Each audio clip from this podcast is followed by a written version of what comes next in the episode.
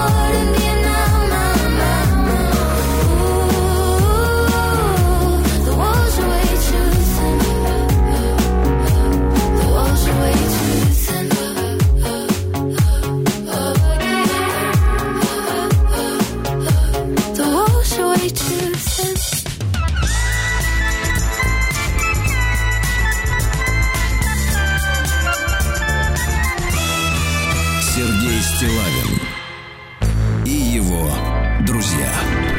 Дорогие товарищи, доброе утро вам всем, добрый день. Анна Леопольдовна, здравствуйте. Пупсик, здравствуйте. Да, всем доброе утро. Летит, летит наша Луна 25, наконец, к Луне. Вы чувствуете, мамаша? Я прям как вот? приливы да, чувствую. Да, да, Вот, ну, чувствуете, лунаш, чувствуете, приливы? да, туда, где минус 3000 градусов холода, представляете? Да. Туда летит она. Вечно да. молодыми а, там можно да. быть. А как в Архангельске дела? А в Архангельске, пожалуйста. слава богу, не так. Там 28 днем, да. Ночью 18, так. сейчас 21, жара повсюду пока. Жара повсюду. Но скоро конец. Идем.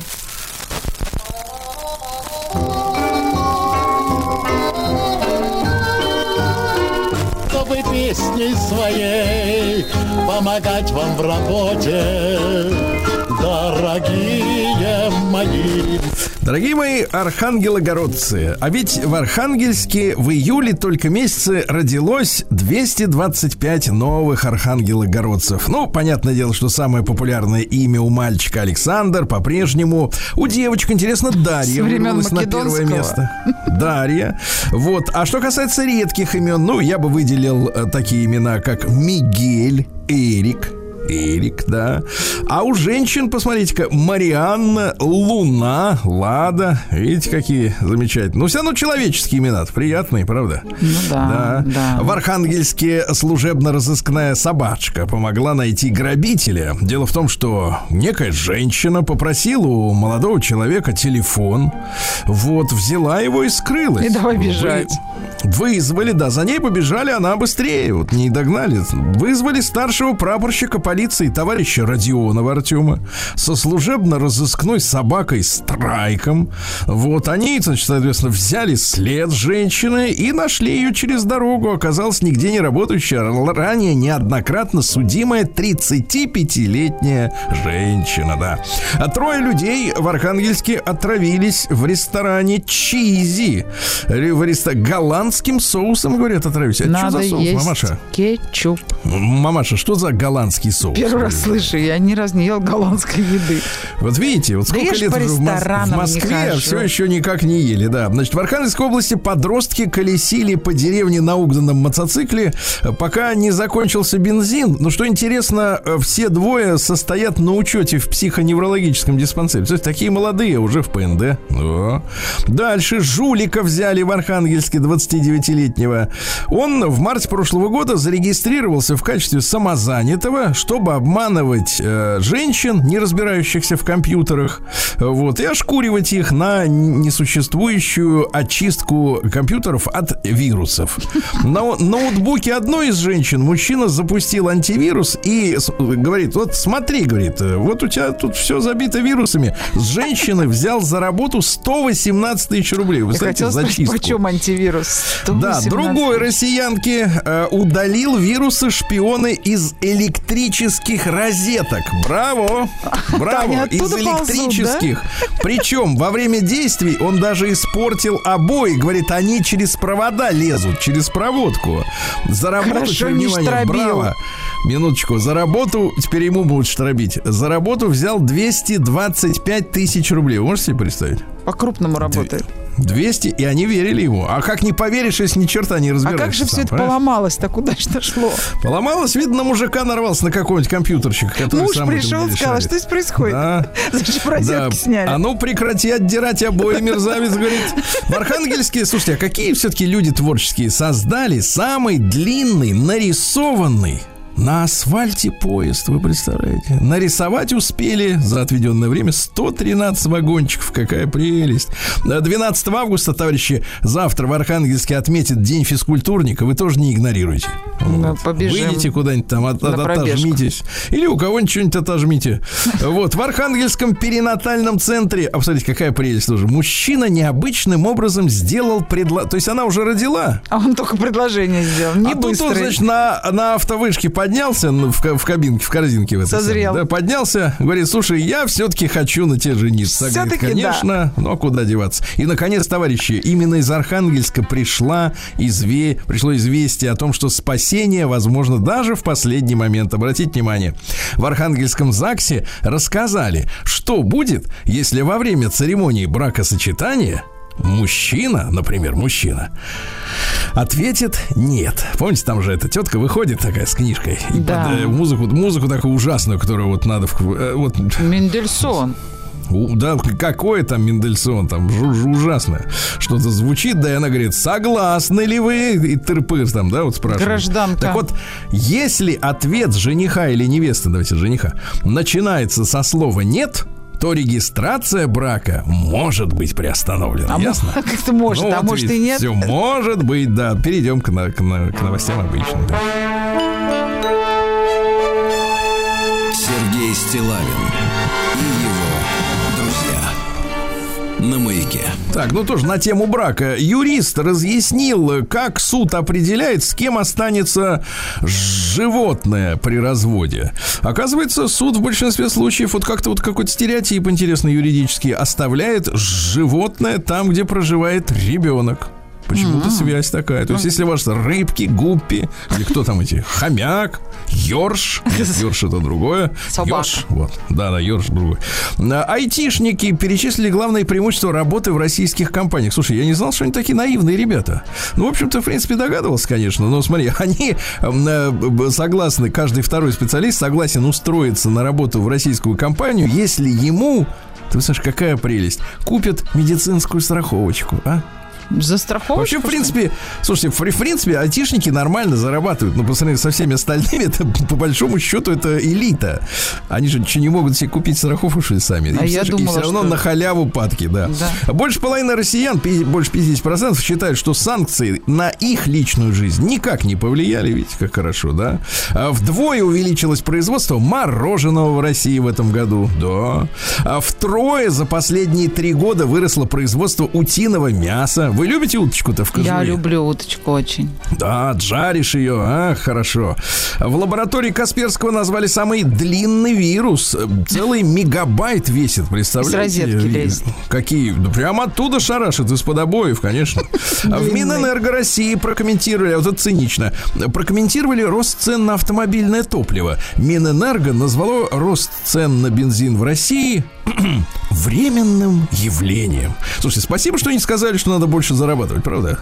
Скоро скажут. Да. Выживальщик объяснил... Слушайте, слово отличное. Выживальщик. Это, это я. Вы- выживальщик э, рассказал россиянам, как вести себя при встрече с медведем. Ну, вообще, в принципе, я почитал долгий, нудный материал достаточно, да, такое интервью вот с товарищем. Ну, что говорит выживальщик? Бежать? Он сказал следующее. Медведь, говорит, изначально не хочет убивать и есть людей.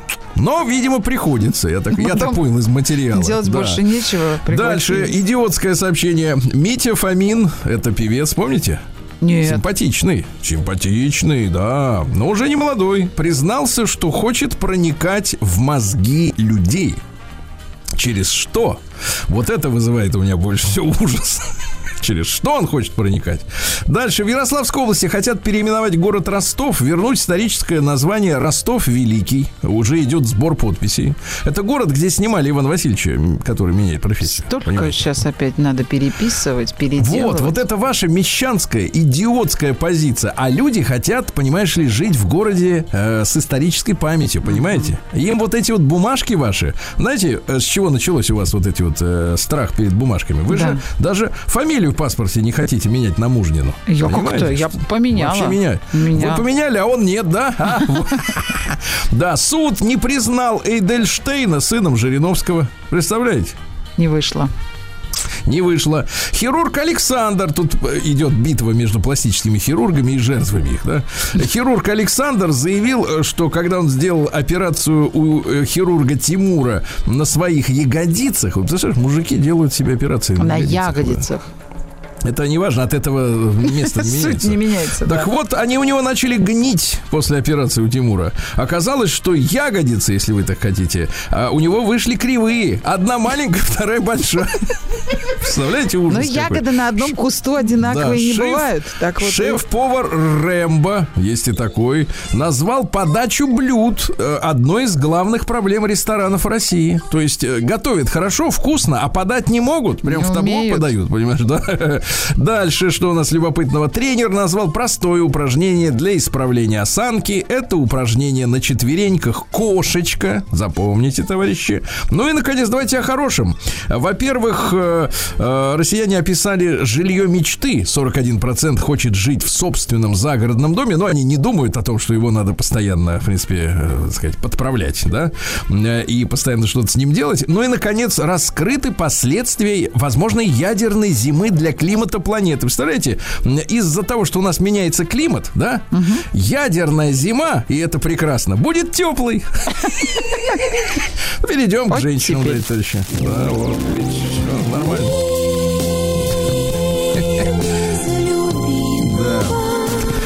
Без холода, да. Что у нас любопытного? Ну, женщины, оказывается, переоценивают враждебный сексизм.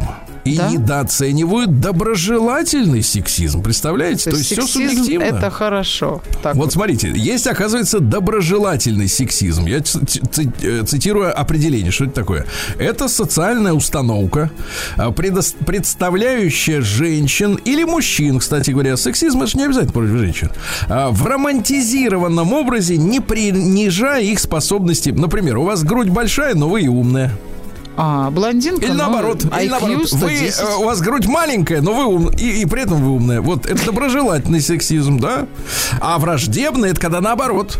И грудь маленькая, и мозг. Вот, видите, понимаете, да? Но женщины, еще раз, новость, самое главное, враждебный сексизм пере, преувеличивают, то есть им кажется, что их сильнее обижают, а вот доброжелательный Враждебный сексизм Да. это каблучок на автомобиль Да. выпускать. Значит, значок. смотрите, да, отец леди Гаги, которая мясом обвешивалась, протестует против мигрантов и проституток. Молодец. На прическу и макияж Ангелы Меркель было потрачено за два года 55 тысяч евро. Ребята, а где там прическа?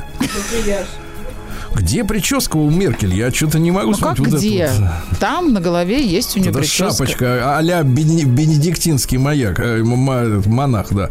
А, В Венгрии пациентка с двумя с двумя матками и одной почкой родила ребенка.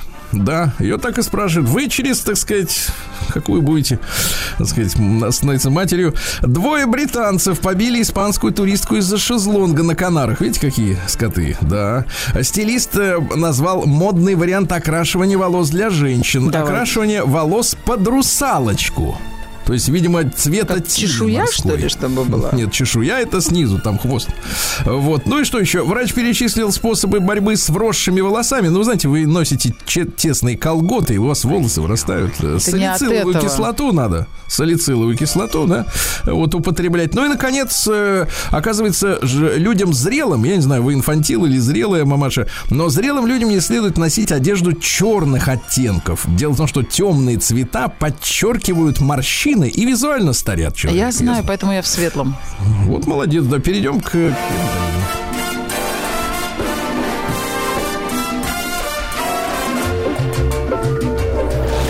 Новости капитализма. Ну, немножко новостей. Психолог Хомяк украинский заявил, что Украина не может существовать без коррупции. У нас, говорит, коррупция – это не нарушение, это несущая конструкция. И я не шучу, говорит товарищ Хомяк. И если ее убрать, то государство перестанет существовать, оно рухнет. Смотрите, какая деградация. Смотрите, значит, Российская империя не смогла без царя, так? Советский Союз без э, КПСС, да? А Украина без коррупции. Вот, видите, как мелко. А что вы не смеетесь? Так? Боитесь, да? Не- Боитесь, не понимаю, смешно. да. Ничего, не смейтесь, смейтесь. Ну что вы, вам что бояться? Да. Житель Финляндии подшутил над своим другом и заложил в машину э, товарища 12 килограмм динамита. Действительно, вот здесь можно, да, смеяться, смей, смеетесь. Вот, э, стала известна причина межвидового скрещивания древних людей. Ну, когда на чужих начали набрасываться. Когда львы с Оказывается, от тиграми, потепле- да?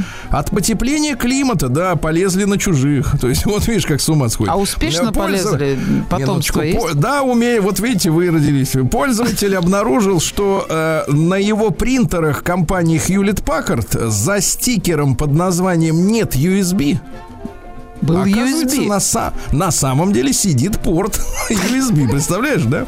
То есть надо только отодрать, а там порт, да. Что у нас еще интересного? Ученые не нашли связи между алкоголем и рецидивом онкологии. Видите, как хорошо, да?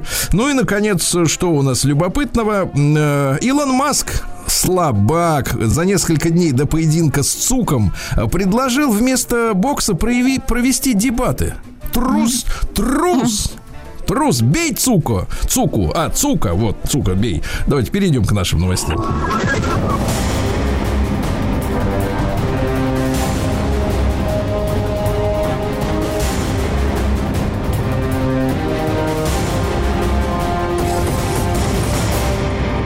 Россия Криминальное. Есть невинные сообщения. Например, в Нижнем Тагиле э, перекрыли трамвайные пути ростовые куклы, которые дрались на проезжей части. Один был в костюме медведя, другой был в костюме домика. Ну вот, потом побили друг другу морды через костюмы и разошлись, да. Дальше. Оставленный на подоконнике баллончик дезодоранта взорвался и зажгл, загорелась квартира в Подмосковье. Видели, да, на Да, да, 11 да, этаже? ужас. в Красногорске. Товарищи, осторожно. Кстати, непонятно, будет ли выплачивать ущерб производитель этого дезодоранта. Может, уже ушел из России? Да надо покупать А, просто да. роликовые, хватит В уже. Перми, в Перми приставы нашли не желавшего платить алименты мужчину в пруду. Он прятался в камышах. Да, он был должен двигать. Но они его выловили все равно, потому что у приставов есть надувные лодки. Да. Э, Что еще любопытного? Охранник... Давайте страшное сообщение. Охранник московской школы сообщил, что на него напала анаконда которая впоследствии оказалась ужом. Анаконда это змея длиной Да-да. 30 метров, знаете, да, ужик на него напал. Ну и в Питере, смотрите, задержали 20-летнего уродца, который изрисовывал фасады домов, нет, не граффити, а рекламой наркотиков, всяких солей и прочих. э, так сказать. вот, что интересно, значит, э, дебил следующим образом занимался. Он получил за, получал за каждую вот эту надпись 90 рублей, не 100 рублей, а 90 рублей. Он, э, а, а в своем смартфоне он хранил портфолио выполненных э, граффити, который, видимо, отправлял своим наркоработодателям, м, которые ему за проделанную работу вы отправляли по 90 рублей. Так вот, э, в итоге расписал в четырех районах Петербурга э, стены э, 260 раз. Давайте перемножим. 25 тысяч получил. Представляешь, мерзавец рублей. Ужас. Вот. Такая вот история. Но теперь сядет, да. Ну и, наконец, водитель обрызгал в Башкирии м- пивом машину ДПС и избил инспекторов. Это какой кошмар. Оно же, ведь от пива-то сгниет теперь история. Липкая станет.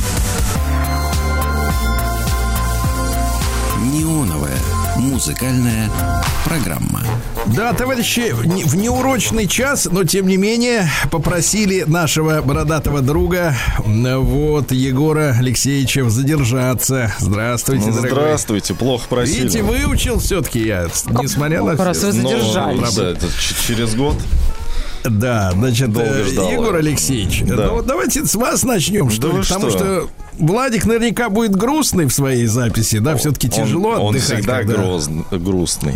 Да, да, А, вы всегда, записи. наоборот, веселый, да, Да. прошу вас. Ну вот у меня и песенка веселая. Я вот эм, всегда ищу что-нибудь э, такое развеселое. Не всегда получается найти такое развеселое. Но мне кажется... так Сегодня как- удалось, да? Сегодня не знаю. Ну, оцените, скажите мне свое мнение. Э, Там эм, э, очень... Где нашли-то? Ну, где-то, я уж сейчас не помню. Нет, есть на самом деле такая группа, не знаю, коллектив, который называется «Заточка». А, Вот, и, да, от-. Весёлое в нашем, в нашем направлении, да? Да, да, конечно, безусловно. Но э, просто если э, при- принести э, какую-либо вообще любую композицию этой группы, Так. э, то вы ее просто не сможете поставить в эфир. На ней А вы что все, нашли? все Я думаю, один нецензурные. раз По- можно. Да, нет, они все Первый, нецензурные. последний. А, Так, все, а вы? все. А я поэтому пришлось э, искать э, что-то такое вот, когда в дуэте, да, там коллаборация, как сейчас модно Так. выражаться. Так вот нашел э, с э, э, женщиной, С с женщиной Ласкала. Это прям, Ласкала. прям, прям Ну, нет, Италия? на- на- на- Это глагол? А я не знаю. Нет, это не глагол. я Да, Нет, я бы мне... Ну, давайте послушаем, Пускай будет глагол. Давайте. Пятница, О,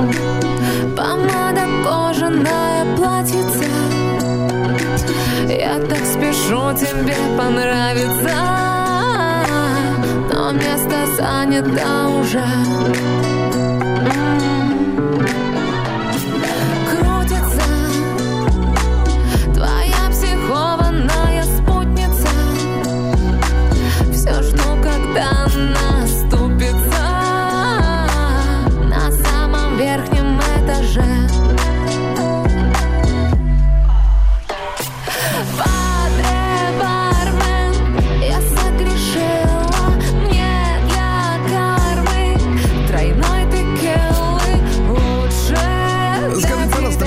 вот эта нудятина пройдет, Да, а да. вот э, Егор Алексеевич, а заточка это женщина или мужчина? Нет, ну надо просто подождать пару минут. Будет, Прекрасная будет песня. вам мужчина. Ждем, ждем, будет давайте, мужчина. ждем.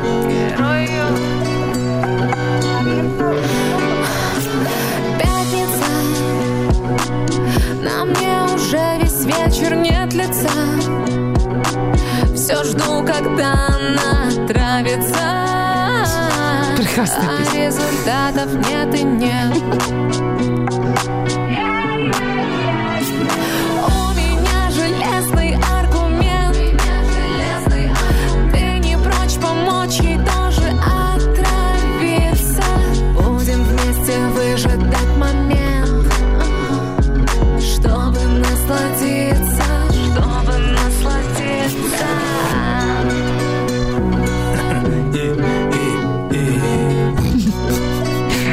мужчина был.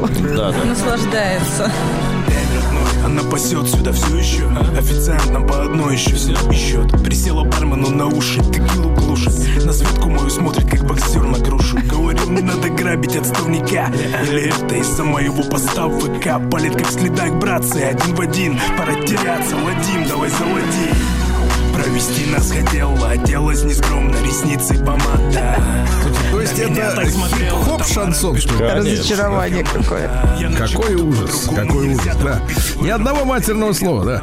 Ладно, Я старался. Егор Алексеевич, да. Ну, давайте, давайте мамашей промокнем. Вот Да, ну, прям мной сразу конечно, начинаем промокать. конечно. А Ну, я сразу, да, порушу все ваши традиции до основания. Неужели? Да, все, нет, никаких шансонов. Я принесла вам э, новинки. 23-й год. Надо э, не только слушать нашу музыку, давайте послушаем, А что же... какую еще? Ну как какую? Много разной музыки существует. Я хочу, чтобы мы послушали что-то из Болливуда, что-то и- из Индии, понимаете? Там же тоже все развивается, идет. Это очень-очень Давайте, такая... кстати, это, кстати, самый главный вопрос. А развивается там что-то или нет? Конечно. Я, я Музыка точно. касался к их искусству. Ентама. Группа давайте, Очень динамичная. Послушайте подольше. Безвкусица там развивается. Это не та музыка. Не та. Не та музыка, мамаша. Та? Та, да, та. Давайте. Нет, музыка та. А подождите, давайте. подождите. У вас все то. Слушайте.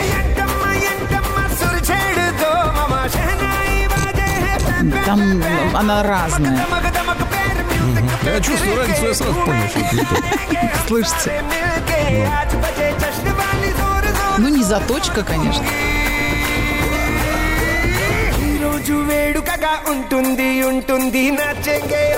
Скажите, мамаша, а вот вы понимаете психологию людей, которые у нас вот индусское кино любят? Вот э, за что?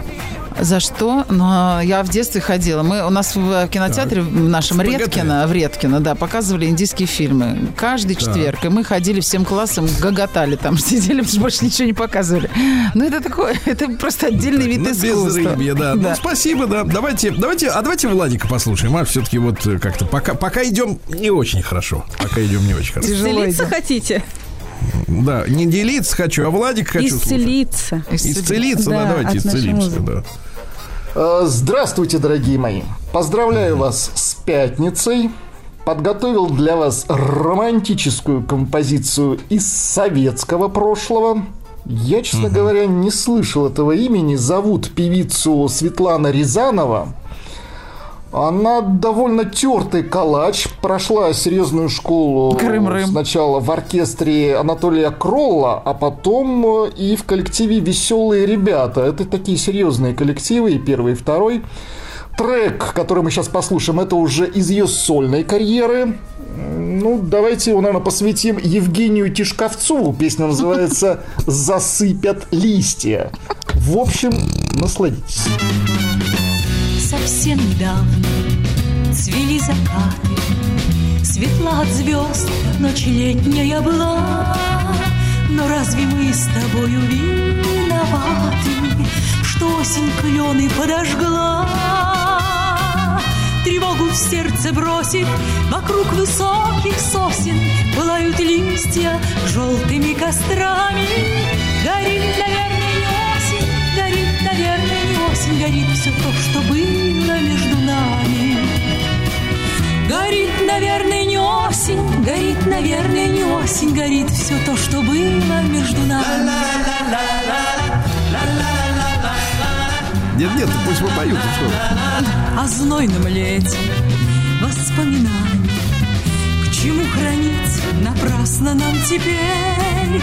Засыпят листья скоро все свидания. Много листьев в сентябре. Тревогу в сердце бросив, вокруг высоких сосен Пылают листья желтыми кострами. Горит, наверное, не осень, горит, наверное, не осень, горит все то, что было между нами. Дожди прольются, промчатся ветры, Наряд зеленый вновь оденет лес, нам уж никогда, наверное, Не повстречаться больше здесь. Тревогу в сердце бросив, вокруг высоких сосен Пылают листья желтыми кострами. Горит, наверное, не осень, горит, наверное, не осень, горит все то, что было между нами. Что-то у нас между, между нами что-то горит, да? Давайте Да. проверим, да. Слушайте, мамаша, а вот парадоксальный вопрос вот пришел мне в голову. Когда-нибудь с мужчиной-то расставались? Я имею в виду не с мужем четверых, четверых Сейчас детей, я вам а так, и, так. ра- так и рассказала. Вот я в прямом эфире. Погодите, вы что, не хотите быть откровенной женщиной, что ли? Ну, всяко бывало, конечно. Что ж тут Расставались, да? греха таить. Ну, А вот бросали мужчину? Бросали Я? его? В листье. В листье. в листе нет. Я? Слушайте, Нет. смотрите, а Нет. на ну, все-таки и на вас А что же вы меня препарируете на публике? Да, да, нам, нам интересно с этой стороны, да, вот с этой. А, ну ладно, давайте нашу девочку послушаем. Виталий. Да, доброе утро. Я тоже очередную дрянь принесла. Это Товар- ты на наши дряни намекнула сейчас. Не- Мы не- тут старались. Как будто сюда приносят стараются. что-то хорошее. Нет, ну вот предыдущая песня мне очень понравилась. Прям такой бальзам на душу. Горит, наверное, не осень. Вот Я- щас Какую на душу вам бальзам, если вас тогда не было даже? Ну что вы, ну. Я есть сейчас, и слава богу. Значит, Так. принесла э, товарища с э, никнеймом Ашли. Вот. Он- он- Ашли? это, вообще- да, это русский рэпер. Вот сейчас вы оцените, насколько он рэпер. У него такие достаточно провокационные, нет, ну, цензурные песни. Ну, и тут я среди этого всего безобразия разгребла вот эту Вы, с во-первых, э, неплохим Виталий, припевом. смотрите, вы по Мне кажется, он базе пашли. ино- Погодите, по- Конечно, по базе, вы что? По базе иноагентов проверили? Конечно. Вопрос должен Конечно, я задать. все Нет проверяю. базе, да? После Пока. вчерашней пятницы, прошлой. После вчерашней пятницы нет его, да. Хорошо, так. И что, откуда он, сколько лет, товарищу? Э, из России, русский. Город. Город, не знаю, ну, примерно 25-27 ему. Я сейчас, да, и не припомню, он себе мало информации выкладывает.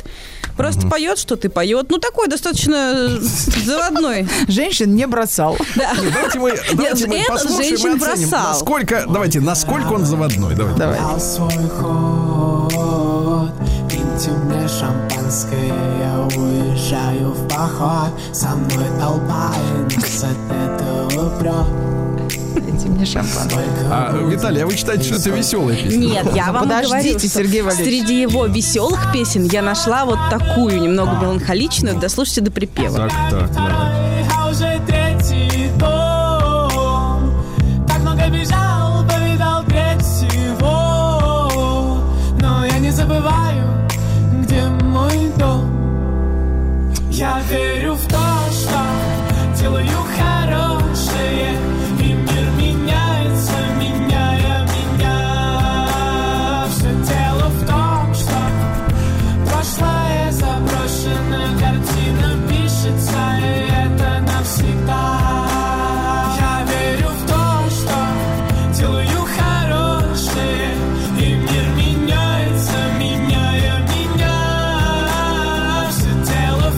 Начал за здравие, кончил за упокой, это называется. Нет, ну начало было многообещающее. Да, шампанское, поход. А что ты тут? Ну, я делаю хорошее, как пионер. Нет, нет, не делаю хорошее, а я верю в то, что то есть Я вот и удивилась. Это вот у него там все тысяч ты тысяч, там вообще такой тусняк. Скажите, Виталий, а вот так, чтобы с пользу какую-то принести от вашей песни вот этой. Скажите, вы же не, не настолько оторвались, да, от этой вот, от этого поколения, да даже, может, в него входите, да? А я вот периодически прислушиваюсь, то, что вот у людей играет на бумбоксах, да, там, или когда, например, молодые заправляют в кафе где-то, да, они включают свои любимые треки, и достаточно часто наблюдал, что вот, вот это молодежное пение, вот это вот все, ну, помимо того, что оно гнусово, гнусавое, и ничего не понять, что это слова какие, по настроению очень минорное. Почему?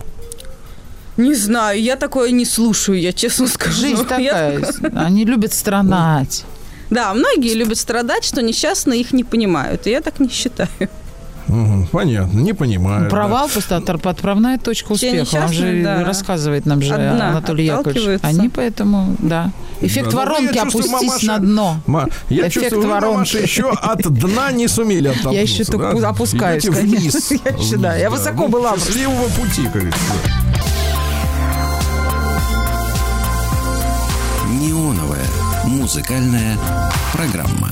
Дорогие товарищи, э, ну что же, э, э, хотелось тоже подарить вам встречу с песней сегодня. Да знаем мы ваши Да, ваш песни. час. И Что, передумали дарить? Нам не нужны В прошедшем такие времени начали сразу. Нет, это а Егор пусть за себя говорит. Нам нужны, не обижайтесь. Давайте, давайте, кувыркайтесь, пока Владик не пришел. С понедельника всем вам крах, да.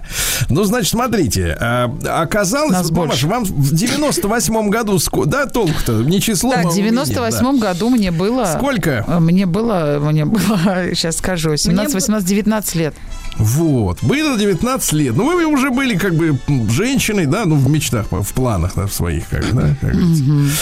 Вот, и э, в это время, понимаете, оказывается, я, я это пропустил, тоже был занят работой, не, не до того было, да, но оказывается, в этом году исполняется 25 лет со дня выхода песни э, Михаила Шелега. Г на конце фамилии, да, такая замечательная. это? Вот тоже Во-первых, стыдно. Во-вторых, зачем же так? Мне за... А, а теперь, получается, мне за вас. Да, да, естественно. Да вы что? Вот. И, вы знаете, эту песню я взял э, для сегодняшней программы. Конечно, не просто так. Много песен вышло 25 лет назад, это все понятно. Вот. Но есть такой жанр, да, вот э, когда эстрадный исполнитель, он рассчитывает, что на концерты будут ходить женщины, да? Ну, вот И на этом правильно построен- делает. построен, например, э, блестящая карьера, мне кажется, Стаса Михайлова, да? Э, Вот. Ну и многих других исполнителей, да, они понимают, что, в принципе, а женщины, они что? Они, э, в общем-то, едят лесть. Листья? Вот. Лесть. А, лесть. лесть, Там про лесть, листья было да, до этого, да. Да, да. Вот. И давайте вот послушаем до припева. Там одна строчка есть, которая у меня вызвала вопросы Я к мамаше. Я Давайте. сейчас переведу. Женщины любят ушами, они едят лесть. Давайте вот так. Хорошо, так. Ну, Включите, лучше. включите шарманку, да. Нынче твой день рождения А, это за глаза твои На карие. тебя я гляжу И тебе с восхищением Пару слов я скажу Пусть тебя, моя женщина Не тревожит печаль я сегодня торжественно Поднимаю бокал за глаза твои карие Я знаю. Ресницы шикарные Даже я ее знаю. Тихо, за тихо. осиную талию и улыбку усталую, за твои руки нежные и за ласки безбрежные, за тебя, моя женщина. Поднимаю бокал, часто думаю Ну, некоторая по рифма ночам. хромает, но ничего, а песня от этого не становится хуже, да. Без- Да, да. Скажите, Какие мамаша, там вот, э, вот- Безбрежные. Ну, вот, сразу мужчина, сразу, ты Берегов сразу выражение, не ты. А как берега попутал, надо берегов. А Что такое, вот, мамаша, скажите, пожалуйста, вы уже, тогда было вам Да. 17, сейчас уже вы махровая 19, такая да. женщина уже, да? Что такое безбрежные ласки? Вот Это когда я- берегов не видит, понимаете? Не видит берегов ни в чем. Как настолько понеслась. всё плохо, да? да? Закрыла глаза и вперед. Ну, Пусть Вот. еще поиграет тогда. Давайте. Вы уже вы. Нет, ну как же так такая песня? Что же вы? Что, выключили песню? Нет, нет, потише сделай. день рождения, Сначала. на тебя я гляжу. Унц, унц. А запись была на калькуляторе, я так понимаю. Мамаша, давайте лучше тогда вашу индийскую муру вот эту послушаем, э, в- то, что вам... Да, давайте до конца, пожалуйста. Ну, Давайте что вы, до конца, конечно, включите. Там очень танцевально. Сейчас Егор пойдет в пляс, я знаю. Да я уже. Хоть раз, а? Наконец-то. Пока Влада нет. ఎవరు ఫోన్ చేశారు Видите, как красиво? Airplane mode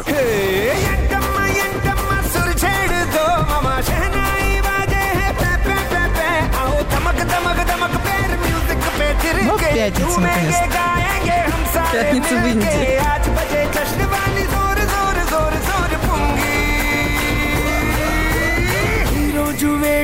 ఉంటుంది ఉంటుంది నా Ну а вы запомнили хоть какие-то названия вот фильмов, которые смотрели каждый четверг у себя? Конечно, родной ребенок. Рам и л- родной ребенок. Это, Погодите, это- расскажите вкратце сюжет. пожалуйста. Это когда мальчика там, он теряется, э, он сам из Так. детского дома, но потом он пропадает. Вот очень грустный фильм. Они его все время ищут, но там в конце он умирает. Там просто плачет. А потом вот этот фильм, помните, Рам и Лакхан. Там такая песня была. My name is Лакхан. Там один- два брата, один хороший, другой плохой был. Один полицейский, другой вор. Но в конце Так. они друг друга узнали по, по, по какой-то родинке. О, ты мой брат, да. У тебя такая же родинка, и Так, стари а еще какие запали вам? Эм, ну что так же, я много посмотрела. Все, да? Все, два фильма. Ну, всего. почему два? Там много. А фильм просто- «Робот» вы смотрели вот из свежего, там, лет пять назад вышел? Индийский? Да, индийский. Три часа длится фильм. Нет, я, Да, знаете, уже да. давно не смотрела ничего, надо посмотреть. Зря, они прошли далеко вперед. Да, конечно. А танцор рока вы видели? Тоже нет. Танцор диска, да, конечно. А, есть танцор рока. Ну что вы, видите, я, оказывается, более вас кино. Вы, оказывается, вот что делаете. Ну, давайте послушаем дальше вот Давайте. бодягу, да.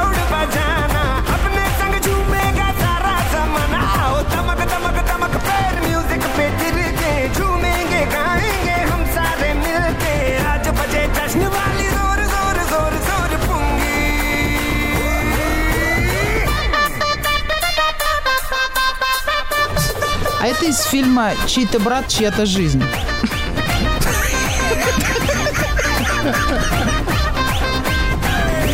Тут массовая плевать, сцена да, танца пошла. Чувствуете, массовая сцена, да? Они там всей командой туда, налево, направо. Да, мама что-то А вы понимаете, плясывает. вот, э, кстати, мамаша, ладно, чтобы, так сказать, э, совсем ваш, вы, вас выпотрошить сегодня на Давайте. откровенку. Скажите, пожалуйста, а вы вот сари когда-нибудь носили вот, э, вот это вот, в чем они там? Нет, я знаете, что носила? Калагаи. Знаете, Как что это? такое? Калагаи. Вот, Калагаи? Калагаи. Это такой Так. платок э, тоненький, Так. очень шелковый, э, очень, шел, очень что тоненький шелковый на голову, причем вместе с голову? лицом. Это когда э, это в мусульманских что ли? странах замуж, когда выходит, называют калагаи. Вот, а у меня Так, есть. Мне есть свекровь на свадьбу. Ну да, а потом мужчина так Хорошо. задирает, как фату, и там лицо. Там что есть, то есть. Это, кстати, не факт. Да. Ну ладно. Ну, спасибо вам большое. Егор Алексеевич, вам тоже большое спасибо, да. Да не за что. Да. Да. Ну ничего, скоро придет Владик и всех вас поставит обратно в стойло на место. Будем Да, слушать спасибо. соул и джаз. Да, соул и хорошую музыку. Соло и джаз.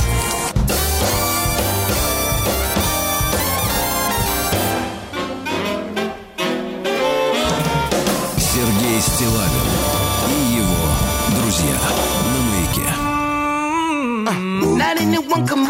you this way. Finally got you loose from the cage. Okay. I ain't trying to smooth you with flowers, baby. I'd rather make a power play. Ooh, Imagine all the lives that we could change.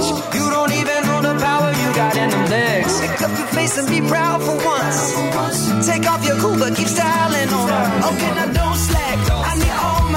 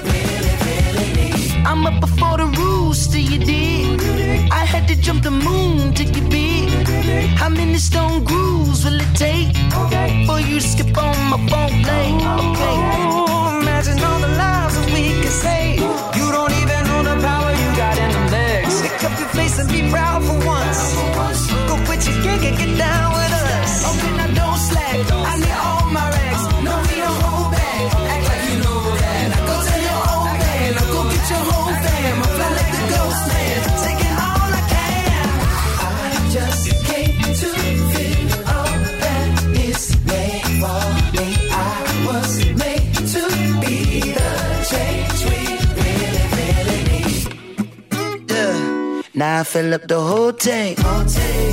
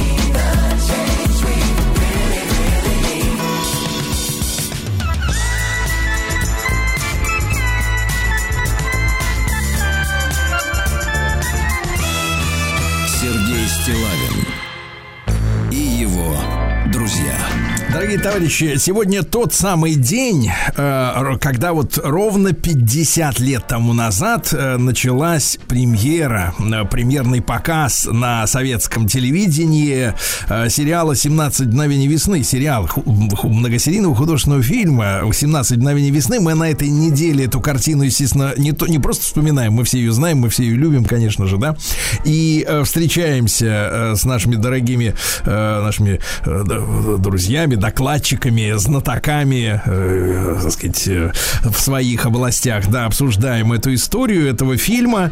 И, конечно, возникает вопрос, э, а кто такой вот тот самый Штирлиц? Потому что мы же понимаем, что его не было.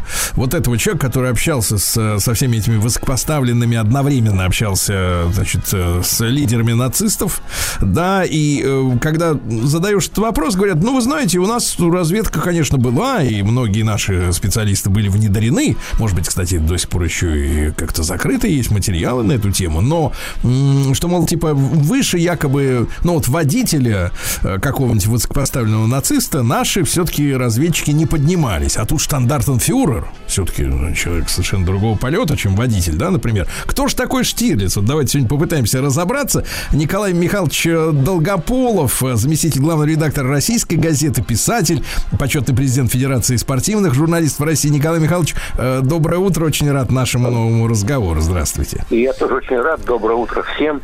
Вы знаете, я сразу, э, понимаете, хочу разочаровать тех людей, а их миллионы и десятки миллионов, а, которые этот фильм посмотрели.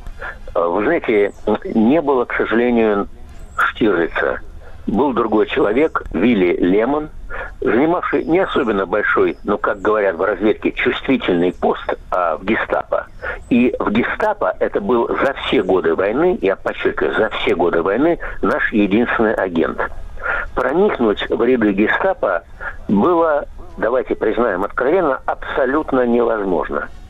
Да еще потому, что тех, кто только собирался вступить в гестапо, быть принятым на работу гестапо, тщательнейшим образом проверяли. И корни этих людей, их древо проверялось, ну, это было, конечно, в те годы, до 1750 года. Это если человек был офицером. Если он был ну, просто где-то рядовым гестаповцем, то э, ему делалась побл- поблажка там, на 50 э, лет э, позже, скажем так, начиналась проверка его корней. И вы знаете, естественно, что у нас никого не могло быть. Мне очень э, интересно, что многие думают, что это был наш э, действительно великий разведчик, военный Черняк, но это, к сожалению, абсолютно невозможно.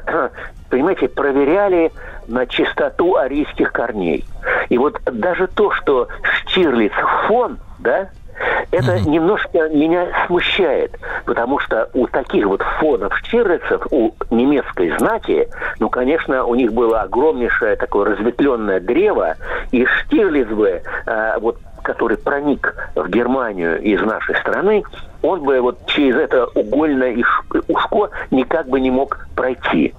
И знаете, это блестящий, блестящий, подчеркиваю, вымысел а, Юлиана Семенова, и будем считать, что это был Лемон. Можно я вам расскажу про Лемона? Конечно, конечно. Вы знаете, Лемон – это был человек, а, которого называют в рядах чекистов профессиональным термином «инициативник». То есть это тот человек, который сам по собственной инициативе устанавливает связи э, с разведкой чужой страны. Находясь Николай на ну я так понимаю, но я так понимаю, что в принципе-то в органах инициативников не любят, правильно? Так, э, А вы знаете, я бы так не сказал. Я бы так не сказал. А почему их не любят? А их любят, а их, а может быть, не любят вот так, как своих, да, но их всегда приветствуют, с ними очень внимательно работают, потому что если человек проявил инициативу, это значит э, три варианта. Первое. Человек действительно хочет помочь той стране, а, к разведчикам которых э, он пришел. Второе. Этот человек очень нуждается в деньгах, и он очень из-за этого хочет помочь и заработать. Третье, и самое такое часто бывавшее, это, к сожалению, человек с определенными психическими отклонениями. И вот все это надо проверить, прежде чем инициативников берут, ну, не в штат, конечно, это совсем смешно будет говорить, но берут в разработку. Вот таким был Лемон. Он пришел еще в конце э, 30-х годов. Он а, не был нашим идейным сторонником. Это не друг а, вождя немецкого пролетариата Эрста Тельмана. Это не коммунист. Это просто человек, который сначала лишь нуждался в деньгах, потом он понял вот всю ту пагубность режима Гитлера, ему неплохо платили, неплохо. И это была огромная проблема легализовать те средства, которые вот ему давала наша советская разведка. И однажды был придуман гениальный ход. А, он якобы выиграл на скачках на бегах. Почему гениальный? Потому что все знали, что старина Вилли, он был не молодой человек. Он очень любит лошадок, и он действительно ходит на аэродром, э, на ипподром, извините. И он очень аккуратно делает ставки небольшие. А тут он сделал ставку и выиграл очень крупную сумму денег. Вот это вся история о вербовке. Потом Лемон на годы пропал когда наша разведка была разрушена, э, когда э, вызывали резидентов э, из разных стран, в том числе из Берлина, Советский Союз, их расстреливали, бывало и так, их сажали. Они, в общем-то, выбывали на долгие годы из игры. И вместе с ними выбывали из их подопечные. И вот Лемон выбыл из игры, пока а уже перед самым началом войны наш гениальный разведчик, его звали королем нелегалов, Александр Михайлович Коротков, пока он не а, приехал в Берлин под видом а, работника торгпресства Степанова, инженера, и вот он установил, очень рискуя, контакт с Лемоном, который оказался исключительно плодотворным до э, 42 года. Мгм. Э, Николай Михайлович, а как этот э, немец пробрался в гестапо? А вы знаете, это было очень естественно. Он сначала работал в полиции. Вот представляете, полицейский, а, дядюшка Вилли, такой э, добродушный бюргер, очень исполнительный, очень аккуратный, ну да, действительно сказать, ариец, а, женатый на а, своей ровеснице, имевшей а, в любовницах молодую девушку, вот, которой надо было обязательно, конечно, помогать, и были нужны деньги, и зарплаты там младшего офицера не хватало, он потихонечку рос вот своей полицией. Потом это была полиция криминальная, а потом его уже пригласили в гестапо. То есть не надо думать, что он там был на первых ролях, не надо. Но, например, а, нам, разведке советской, очень повезло, потому что он курировал, вот обратите внимание на это слово, защиту военных промышленных объектов Германии, на которых ковалось вооружение Третьего Рейха. То есть мы многое знали благодаря ему. Но вы знаете, я бы сказал, что самым, на мой взгляд, конечно, важным достижением Лемона было то, что он сообщил нам точную дату, пусть очень поздно, начала войны. Это было так. А в советском посольстве раздался звонок.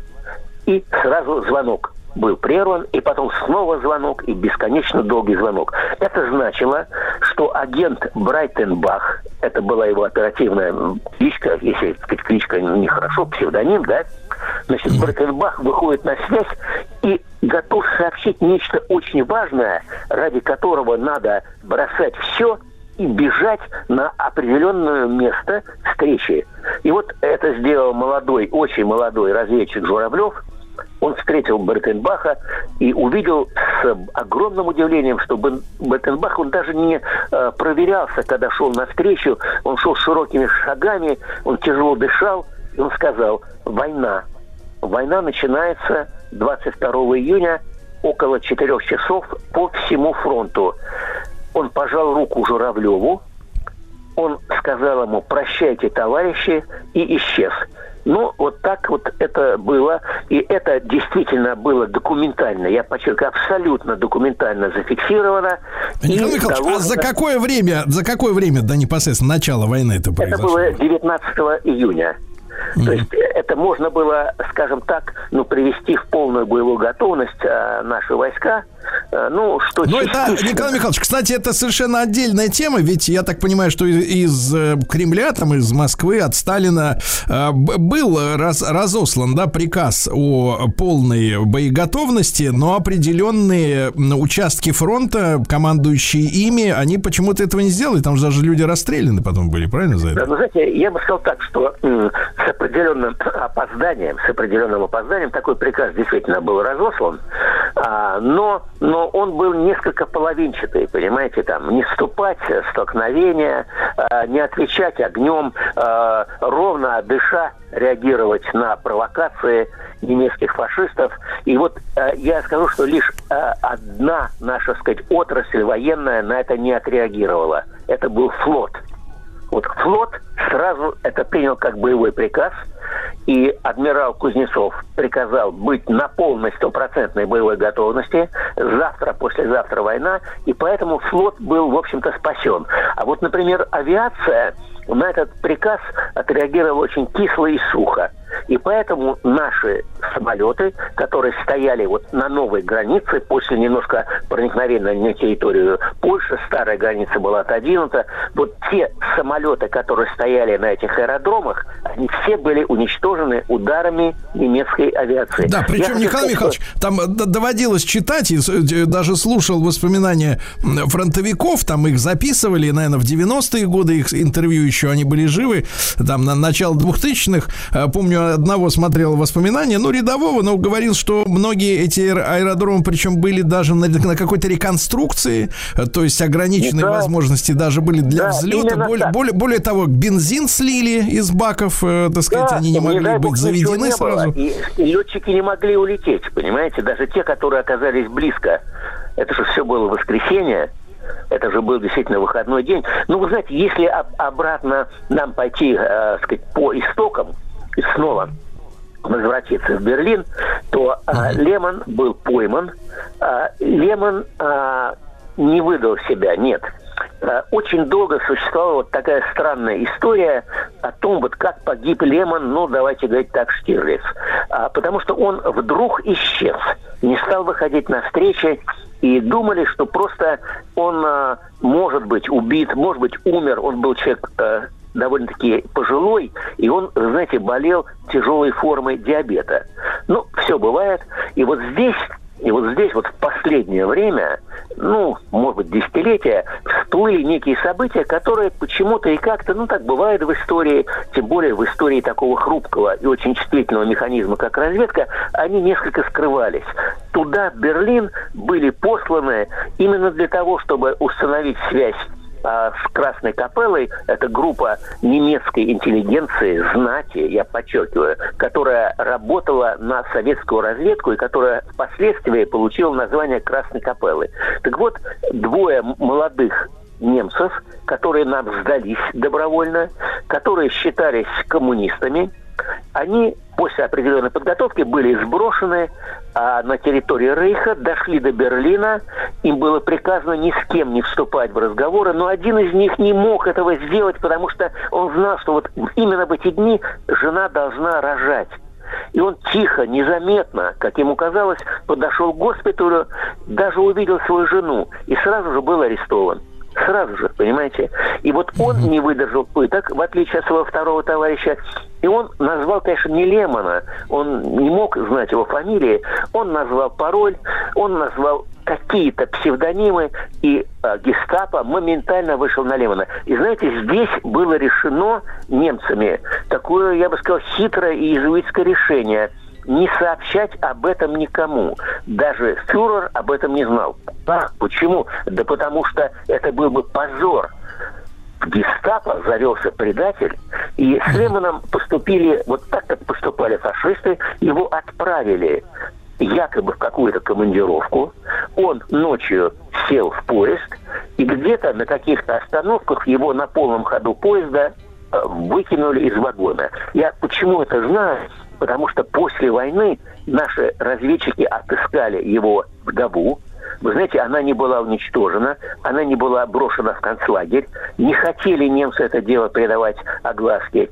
И наши поблагодарили ее и даже вручили некие денежные подарки, которые она с благодарностью приняла. Вот такая настоящая судьба Штирлица. Да, Николай Михайлович, а гестапо, да, вот сама эта организация, ну, у нас принято, э, так, это достаточно э, такой э, грозный образ, да, у, этой, э, у, этого, у этого подразделения, ну, вот в, в том же фильме многосерийном «17 мгновений весны» он фигурирует как это костоломы, которые там людям руки ломают там хирургическими инструментами без наркоза, Штирлиц аж в обморок упал, да. Вообще, эта служба чем занималась? Вот кроме, вы говорите, курировали обор- оборонные предприятия, да? Нет, ну что вы, это одна из, одна из, одно из маленьких таких, ну, может быть, даже не самых важных направлений. Это была защита режима. Это был тот последний оплот, который э, не должен был сдаваться и не сдался сам. Это э, гестапо, действительно, вы совершенно верно сказали, Сергей, это люди-палачи. Они пытали любого заподозренного не в предательстве, а не в лояльности фюреру. В основном, вот что мы немножко сказать, путаем, гестапо действовало, допустим, э, только на территории, в основном Германии. Вот скажем, здесь у нас на время на оккупированных территориях Советского Союза работала СС. Там работал гестапо, и гестапо было действительно безжалостным сборищем людей в черных мундирах. Вот быть гестаповцем даже иногда а, военная верхушка, то есть люди в зеленых костюмах вермахта, да, они на него смотрели, на этот орган, ну, с некоторой опаской, а некоторые и с презрением, стараясь держаться подальше от гестаповцев. Любое могло произойти, и происходило часто. Многие невинные люди э, были распяты буквально, растерзаны. То, как работала гестапо, мне вот сейчас, знаете, если сравнивать какие-то этапы войны, вот мне напоминает работу вот этих э, бандеровских отрядов которые действовали на территории э, Украины э, и во время оккупации, и некоторое время после. То есть, вы знаете, это было безжалостная машина уничтожения, безжалостная абсолютно. И мне кажется, что вот за все время войн современных не было такого катка, катка, который буквально давил всех невиновных, я подчеркиваю, не, еще невиновных, но уже подозреваемых. Вот это было гестапо. Конечно, естественно, абсолютно показывать это в фильме э, совсем не документальном, а художественном и высоко художественном никто не собирался, была другая цель – показать героизм нашего разведчика. И вы знаете, это удалось, удалось блестяще, настолько, что, э, посмотрев этот фильм, генеральный секретарь ЦК КПСС Леонид Ильич Брежнев приказал во что бы то ни стало найти Штирлица и дать ему звание Героя Советского Союза. Ему быстро объяснили, что это невозможно, потому что... И тем не менее, вы знаете, тем не менее, это в огромной степени а, подняло престиж разведки. Огромное. Престиж был, неважно, разведка, внешняя разведка, разведка, а, скажем так, а, э, которая называлась у нас а, ГРУ, а, военная, а, внешняя, все равно. Любой разведчик, он уже попадал под этот ореол Штирлица. И вы знаете, я вам должен сказать, что до сих пор, до сих пор разведка, да ей бог, счастлива и очень э, достойно живет под этим ореолом. Потому что не так давно я имел честь а, Да, да, Николай Михайлович, ну, естественно, да. Спасибо вам большое. Как всегда, рад нашей новой встрече в эфире. Николай Михайлович Долгополов, зам главного редактора российской газеты, писатель и почетный президент Федерации спортивных журналистов России. О том, кто такой Штирлиц, поговорили. Сергей Стилавин друзья.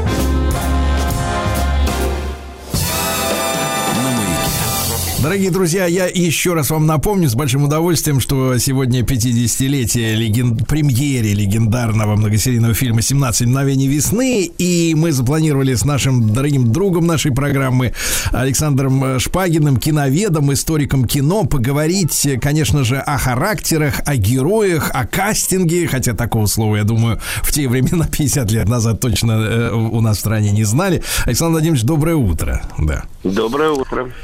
Да, Александр Владимирович, ну, я, насколько понимаю, в киноиндустрии, в принципе, конечно, вот, э, вот это конструирование, да, фильма, ведь мы, зрители, смотрим на уже готовый продукт, да, и начинаем там придираться к чему-то, каким-то шероховатостям, но на самом деле это же, это же как бы все вымысел, да, любая картина вымысел, это конструктор такой, да, который собирается режиссером, продюсерами, там, киностудии, да, и, и, конечно, вот расставить по местам актеров, да, по их типажам, у нас даже вот э, появилась, наверное, в последние уже годы э, так э, целая система, ну, каких-то вот характерных таких физиономий, да, вот, которыми комплектуются особенно проходные какие-то фильмы. Этот прокурора все время играет, это генерала, это бандит, это проститутка, вот и все как бы завертелось, закрутилось, все хорошо, фильм пошел, да.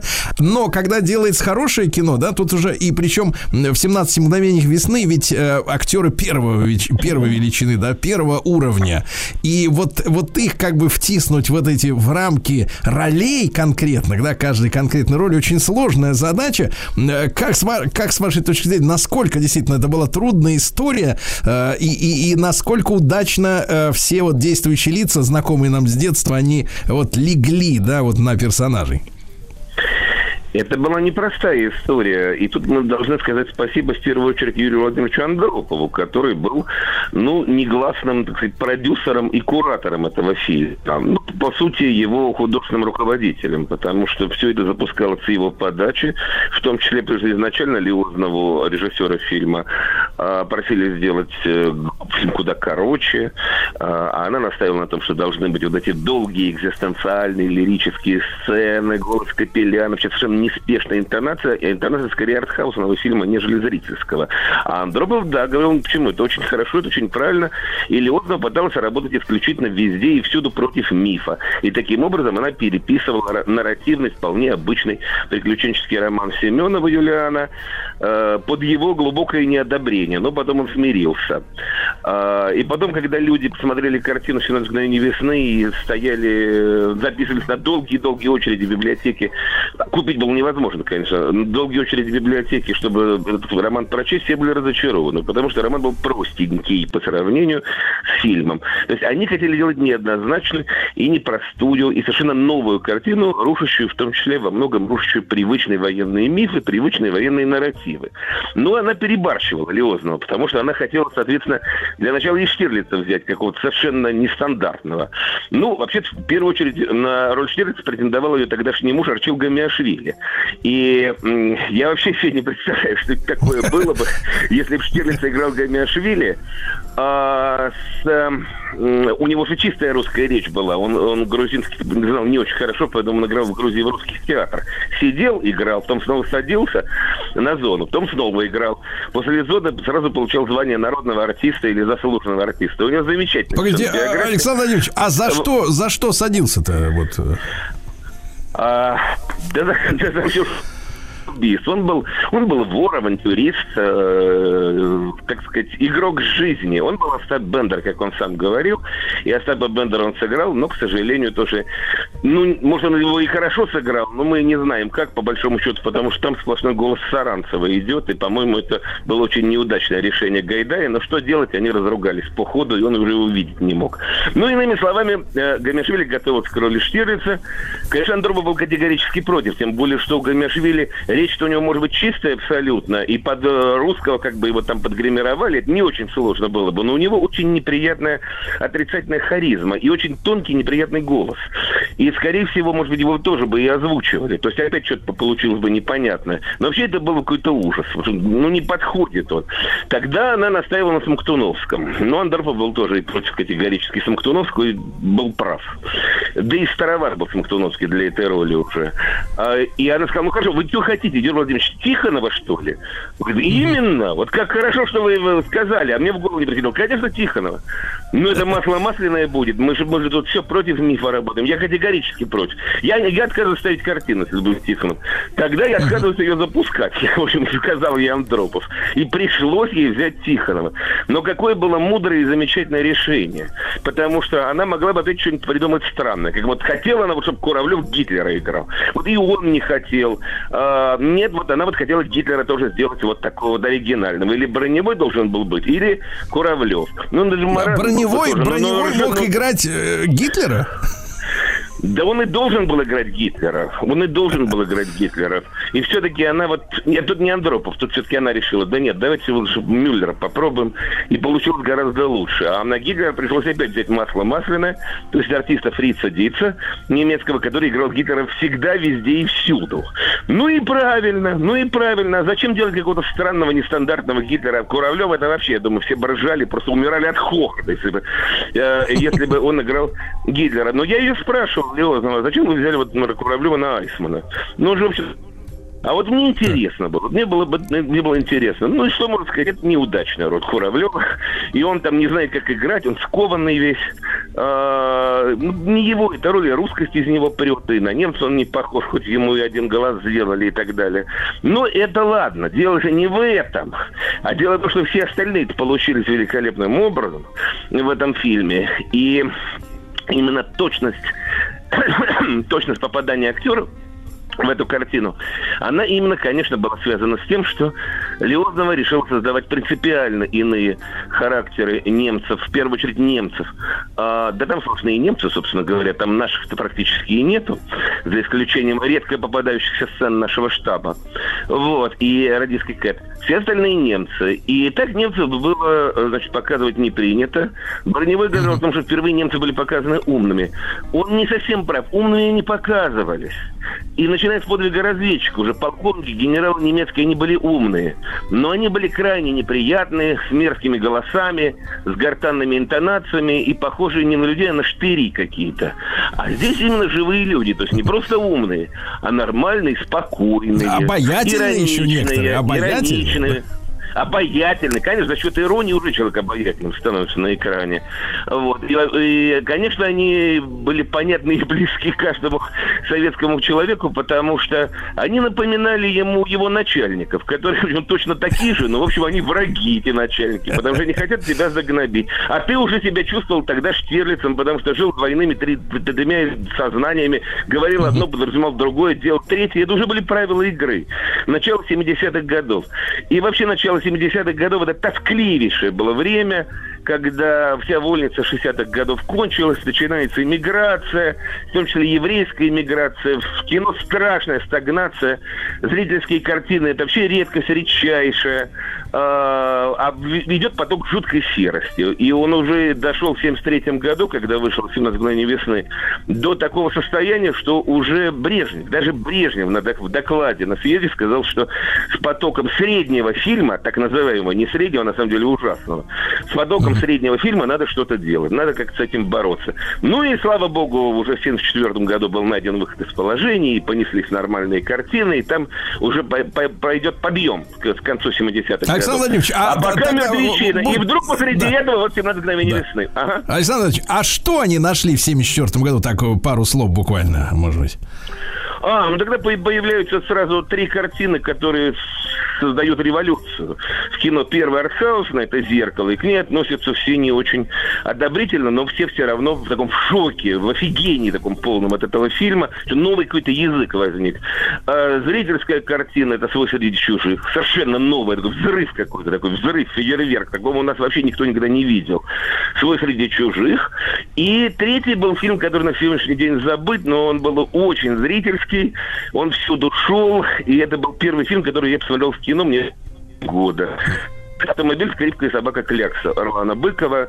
И это был какой-то нереальный триумф, потому что о нем было написано, наверное, в одном искусстве кино было две положительных статьи, а в советском экране три. Что, ну, это такой как бы нонсенс. Так, так не принято, кстати, столько положительных статей об одном фильме.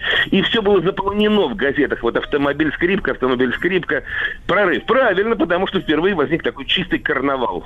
Н- на экране карнавал, ко- которым п- воплощена на экране советская реальность, которая вроде как советская, она какая-то другая, она странная, выразительная, и фильм, который делался как детский, он оказался никакой не детский, а шел, шел во всех кинотеатрах и шел долго. В общем, это был взрыв. Ну, а дальше уже 75-го там «Ирония судьбы», и понеслось, и понеслось, и Марк Захаров, вообще все, другой кинематограф начался. А начало 70-х он такой подавленный, такой скованный, и действительно в основном серый. И вдруг вот возникали какие-то бешеные прорывы. Кстати, неудивительно, что неудивительно, что в 72-м Солярис, который делался как артхаус, э, собрал огромную кассу. И у, у «Октября», и у России кинотеатров стояли очереди, он должен был идти неделю, а шел больше месяца, потому что очереди не сходили. И э, это была для всех тоже такая прорывная, вполне зрительская картина, чего никто не ожидал. Ну, неудивительно, посреди действительно такого потока серости и в основном черно-белый.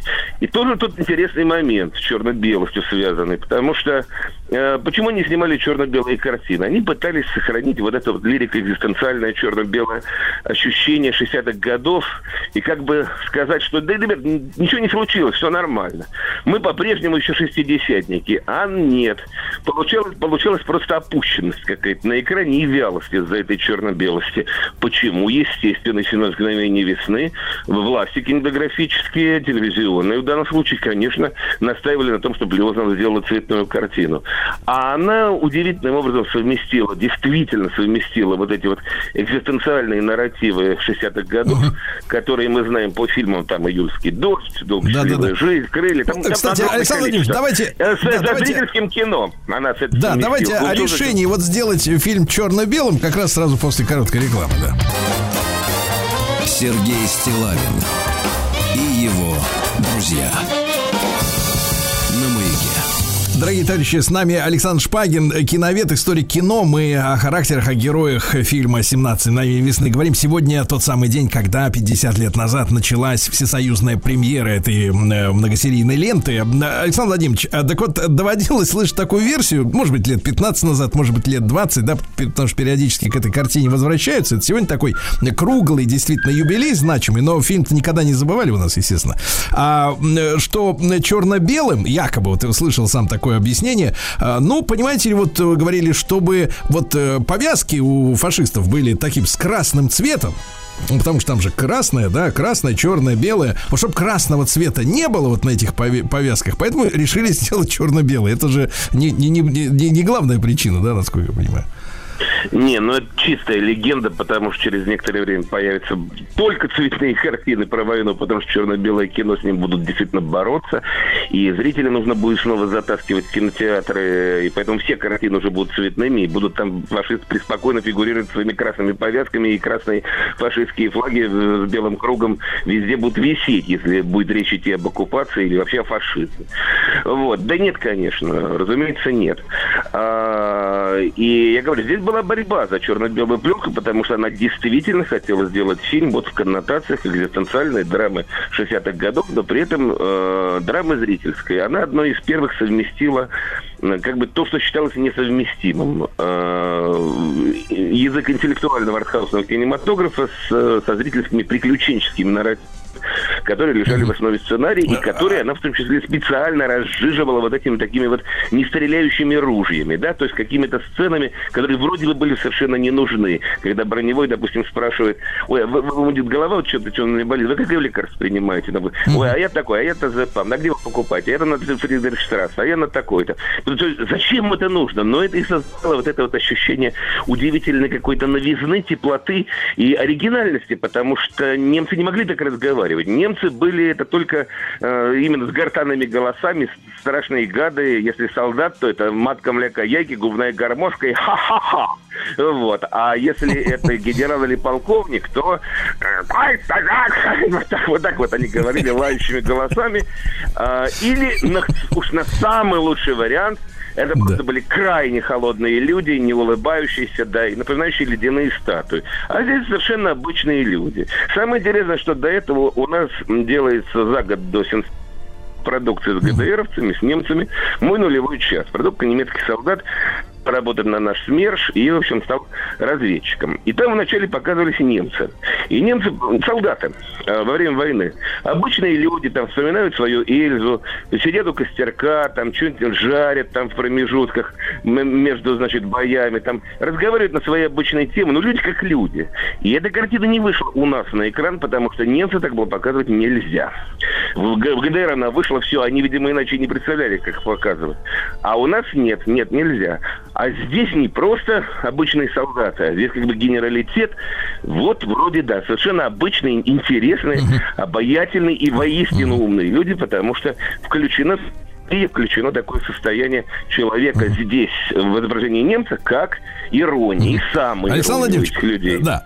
Александр а Татьяне Михайловне удалось э, повлиять на весь остальной, ну, по крайней мере, советский артхаус, да, ну, как бы показав им, что, в принципе, можно не нудятину снимать, а чтобы было и концептуально, и, соответственно, еще и интересно, и чтобы зритель полюбил, а не упираться рогом, э, так сказать, в свою концепцию, да, и не долбить вот эту ску- скуч- скучне- скучнячью, скучне- скучнейшую, так сказать, вот эту вот всю муть, вот эту вот.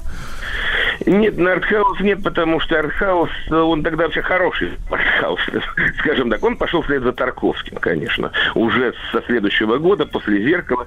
Все, кто- он, ну, грубо говоря, Тарковский путь обозначил все артхауса. И артхаус был очень выразительный как раз. Э, И его было не очень много в 70-е годы. Появится он скорее в начале 80-х, когда советская власть из этой большое спасибо сделает кинотеатр элитарного фильма. Вот там он будет крутиться, но он будет не скучный. Это совсем не тот артхаус в представлении сегодняшнем нашем. Был он и не скучным, хотя черно-белым а, в 60-е годы. Мама моя всегда спрашивает, что такое экзистенциализм? Экзистенциальное кино все время забываю. Я говорю, мам, когда тебе ужасно скучно, дико скучно, но при этом так интересно, что ты не можешь оторваться. Вот это и есть, значит, экзистенциальное кино. Вот. Александр И Владимирович, и вопрос. Да-да-да, и вопрос такой, с вашей точки зрения, почему вот 50 лет прошло, да, а тем не менее э, мы у- любим это кино, да, мы его всего, мы его все, все знаем, эти все реплики, все, все повороты, да, это для нас не сюрприз с первого просмотра. В чем, в чем вот магия этого фильма? Именно, в первую очередь, как ни странно, скажу, может быть, непопулярную мысль, но именно за счет вот этой вот атмосферы, когда... э, Чем и ценен, ведь вообще всегда был экзистенциальный фильм, почему смотреть не скучно, что состояние героя полностью передается нам, и мы ощущаем мир его глазами. То же самое здесь, но при этом это еще и разведчик, который находится в приключенческих э, нарративах, приключенческих коллизиях. Более того, это, наверное, единственный фильм, где наш разведчик, э, он становится героем триллера, потому что он не столько определяет собою все вокруг, как, скажем, герой щита и меча, там, ну и так далее. Вот. А он скорее э, жертва роковых обстоятельств. Он и пытается определить мир, и не может, потому что он скован, он находится в неком прохрустовом ложе постоянно, он в ситуации триллера находится. И это тем более нам передается. Поэтому сколько раз, вот особенно когда была волна э, анекдотов про Штирлица, э, включающего мгновение весны, ну сейчас даже еще не сейчас поржем. Нет, через пять минут ты забываешь совершенно обо всех анекдотах, и Да, ты да. невероятно включаешься в это состояние. Да. Александр Владимирович, огромное спасибо. Александр Шпагин, киновед, историк кино, 50 лет э, со дня премьеры 17 мгновений весны сегодня.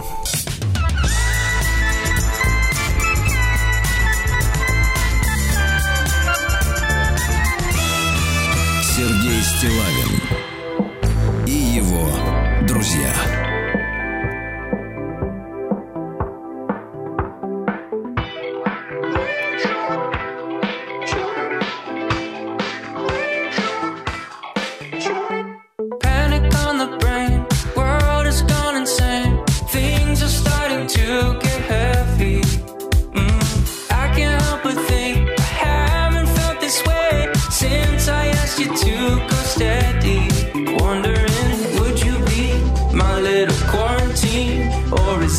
The way it ends? Cause I told you my level of concern, but you walk by like you never heard.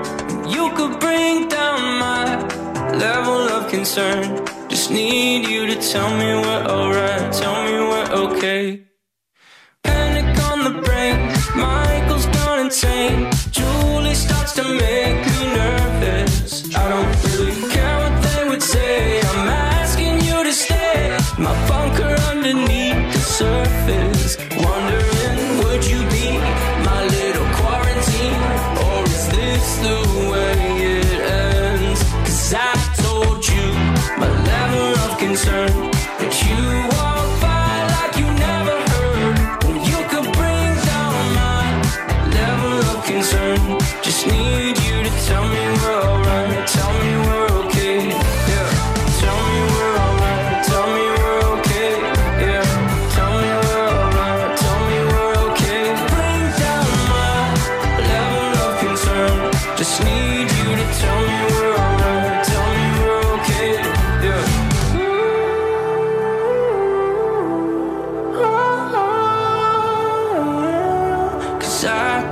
you my level of concern. But you walk by like you never heard. You could bring down my level of concern.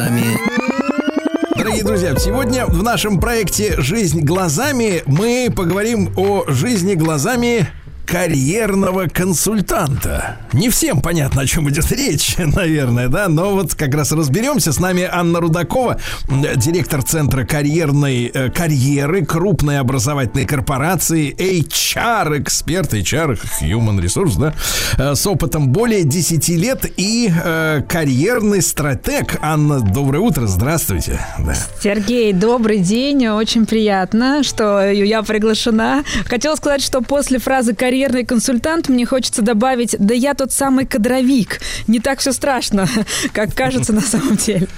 Анна, но мы должны объяснить аудитории, да, все-таки я внимательно отношусь к терминам, да, э, ну, как бы чувствую, есть разница, и карьерный консультант, это вот э, когда, ну, как бы сказать так, ну, там, давайте обывательское вам скажу мнение, да, вы меня это, э, э, расчехвостите и скажете, что все не так. Мне карьер, пр- представляется картина следующая, когда нужен карьерный консультант. Приходит мужчина домой, жен, женщина ему говорит, ну, когда же ты, как это старуху разбитого корыта, ну, когда же ты начнешь расти над собой, когда ты начнешь развиваться, потому что в женском языке развиваться в семейном деле, это когда больше зарабатывать начинает человек. Мы уже знаем это все, эти все уловки женские, да?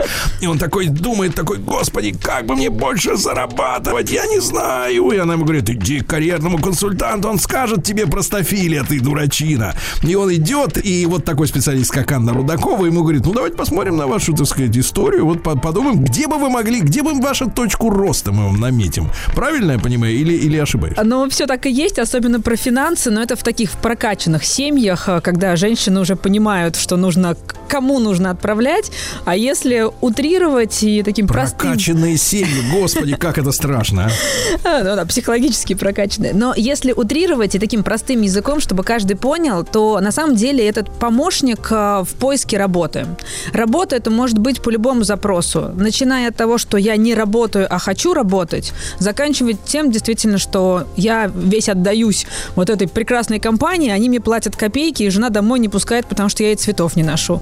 И это тоже имеет место быть. То есть на самом деле любой вопрос, связанный с качественной работой, с развитием карьеры, с переговорами внутри компании, например, том числе по зарплате, это как раз работа карьерного консультанта. Такой помогающий, ведущий за ручку специалист.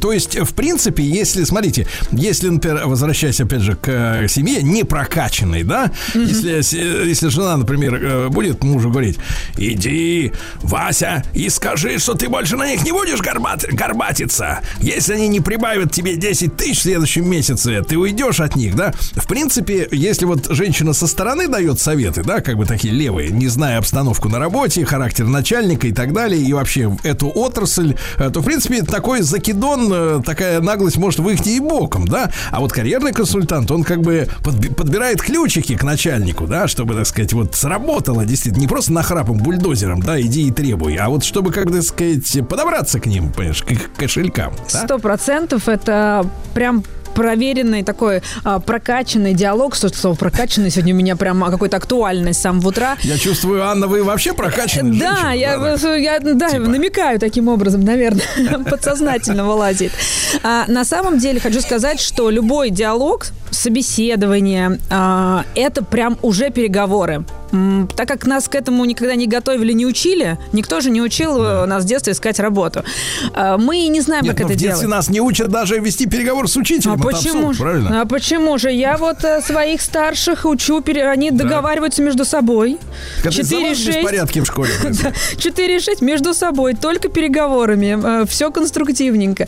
Не, на, на самом деле э, классная профессия, она у нас недавно просто появилась, поэтому все так э, настороженно относятся к карьерным Ну, а вы консультантам. как вот расскажите, Анна, как вы в нее просочились? Вы чем занимались? э, Я, ну, э, я занималась э, персоналом. Я начинала работать больше 10 лет назад в управлении персоналом. И в госструктурах работала, и в крупном банке. Дальше перешла в еще более крупную структуру. И в какой-то момент поняла, что классно быть внутри компании, подбирать людей, привлекать новых экспертов. Но еще лучше, когда я помогаю людям найти себя. И когда приходят и говорят, слушай, Ань, вот после твоих консультаций я не просто вышел на работу, а я прям прихожу, радуюсь, кайфую, у меня команда классная, и все здорово, и денег я получаю нормально. Это то, что я хотела. Ну, то есть люди начинают жить. Вот это круто, вот, э, собственно, так я и решила, Анна, что а надо все почему, менять. Давайте от, от обратного. Почему люди э, чувствуют на работе, что они не живые и не живут? Вот в чем проблема? У вас есть какая-то системная оценка этого? Ну, как, как минимум, есть несколько факторов, которые точно влияют. Это первое, нелюбимая работа, потому что мы привыкли со времен, ну, я говорю сейчас про себя, я уже такой возрастной фактор оцениваю, потому что 40 плюс. Но в наши времена не было такого, что выбери себе профессию по душе. Как правило, были популярные какие-то профессии, специальности серии. Вот 20 лет назад должны все стать юристами, и все туда поголовно шли. А потом приходят ко мне бедные юристы после 10 лет опыта и плачут, что их тошнит от того, что они мимо суда проезжают. Э, Это первый фактор. Второй фактор Ну, это... не, так, не так тошнит, как которые в автозаке едут, да? Все-таки. Ну да, да, разные форматы э, профессий э, есть. Но э, второй момент – это точно люди рядом. Это команда, коммуникации, руководитель. То есть особенно это ярко проявилось, когда началась пандемия, люди все разошлись по своим углам, и вот это общение прекратилось. То есть если у вас все классно, если вы приезжаете в, в компанию, в, заходите в свой кабинет э, и можете спокойно поболтать на личные темы и расслабиться во время работы, это одна история. Ты уходишь оттуда с энергией. А вот пока ты сидишь дома и каждый сам за себя, понимаешь, что без людей, без человеческого фактора... Анна, а вот, вот это очень важный, кстати говоря, вопрос, да, потому что он, опять же, болезненный, он возвращает нас э, к женской занятости, например, в том числе. Мгм. Вот эта история, что поболтать языком э, на непроизводственные темы, да, это вот называется общением, да, и мы понимаем, что все эти перекуры, чай, крекеры, тортики, да, э, вот это все вот это так называемое общение с девочками или там перетереть с пацанами в курилке или на улицу, сейчас их и на улицу всех выгоняет, бедных, так жалко их, когда они в мороз, минус 20 стоят в своих на каблучках, да, вот такие курят, да, и э, голенькие, да, вот, э, Анна, но тем не менее, вы анализировали, а сколько вот, если говорить с точки зрения работодателя, э, тратится рабочего времени на то, что вот эти вот незаменимые, так сказать, в кавычках или без специалисты, вот они подзаряжают себя энергией трепа с Ага. коллегами, вместо того, чтобы работать. Ну, примерно, там 20%, сколько они из 8 часов А, рабочего дня тратят вот на эту ерунду всю. Давайте разделим. А, Во-первых, есть неформальные коммуникации, которые приносят результаты. А, То есть они пошли, потрепались, ко- кофеечек попили, а два договора заключено в этот момент. А, Это вот как бы, ну пусть попьют, ничего страшного в этом нет. да? Нет, а, понятно. если, а если мы понимаем, что результатов после та- таких чаечков, кофеечков нет, то это точно процентов 20 рабочего времени. Но здесь очень важно а, смотреть, в каком темпе работают сотрудники. То есть если у них темп такой, что за оставшиеся 6 часов они прекрасно выполняют свои обязанности, то м, на личное усмотрение руководителя, насколько он это все позволяет. А вот если, конечно, непродуктивно и неэффективно, то здесь нужно вводить какие-то штрафы, меры, потому что, да, действительно, поболтать – это бич, э, в, в принципе, на- на нашего населения, потому что мы Анна, это любим А делать. сколько, а, слушайте, а у нас есть, вот вы, вы анализировали, есть люди, которые просто любят свою работу. Вот мы говорим о том, что, да, многие поступают на э, те или иные факультеты после школы, потому что модно, потому что тренд, да, вот, и, потому что родители, по большому счету, Мгм. давайте с- назовем вещи своими именами. В 17 лет э, диктатор это, как правило, семья, да, э, вот это прокачанная.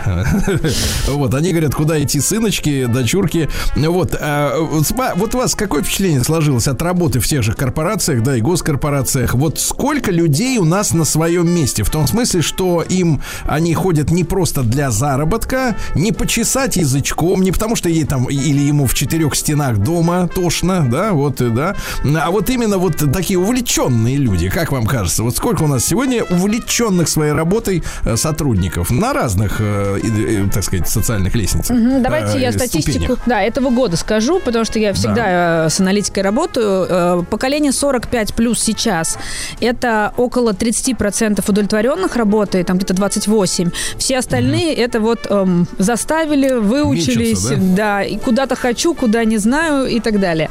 А вот 28. если да, а если смотреть э, 20-35, вот этот возраст, Так. когда есть еще порох и желание принимать решения здесь сейчас. Нет, а они просто еще не поняли, что эта история скоро закончится.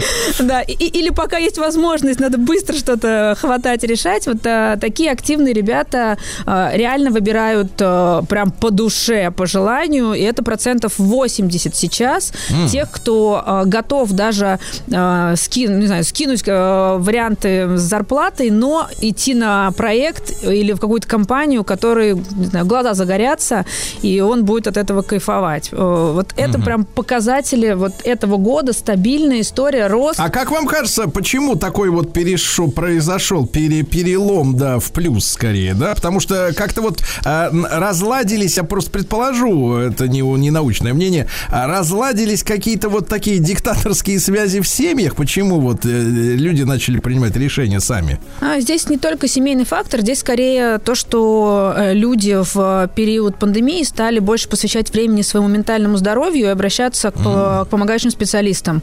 И немножечко границы свои выставлять. И если раньше они не могли сказать нет и соглашались на любые условия, лишь бы говорить, что я работаю, было стыдно признать, что я не работаю. Или вообще было стыдно сказать, я ищу работу.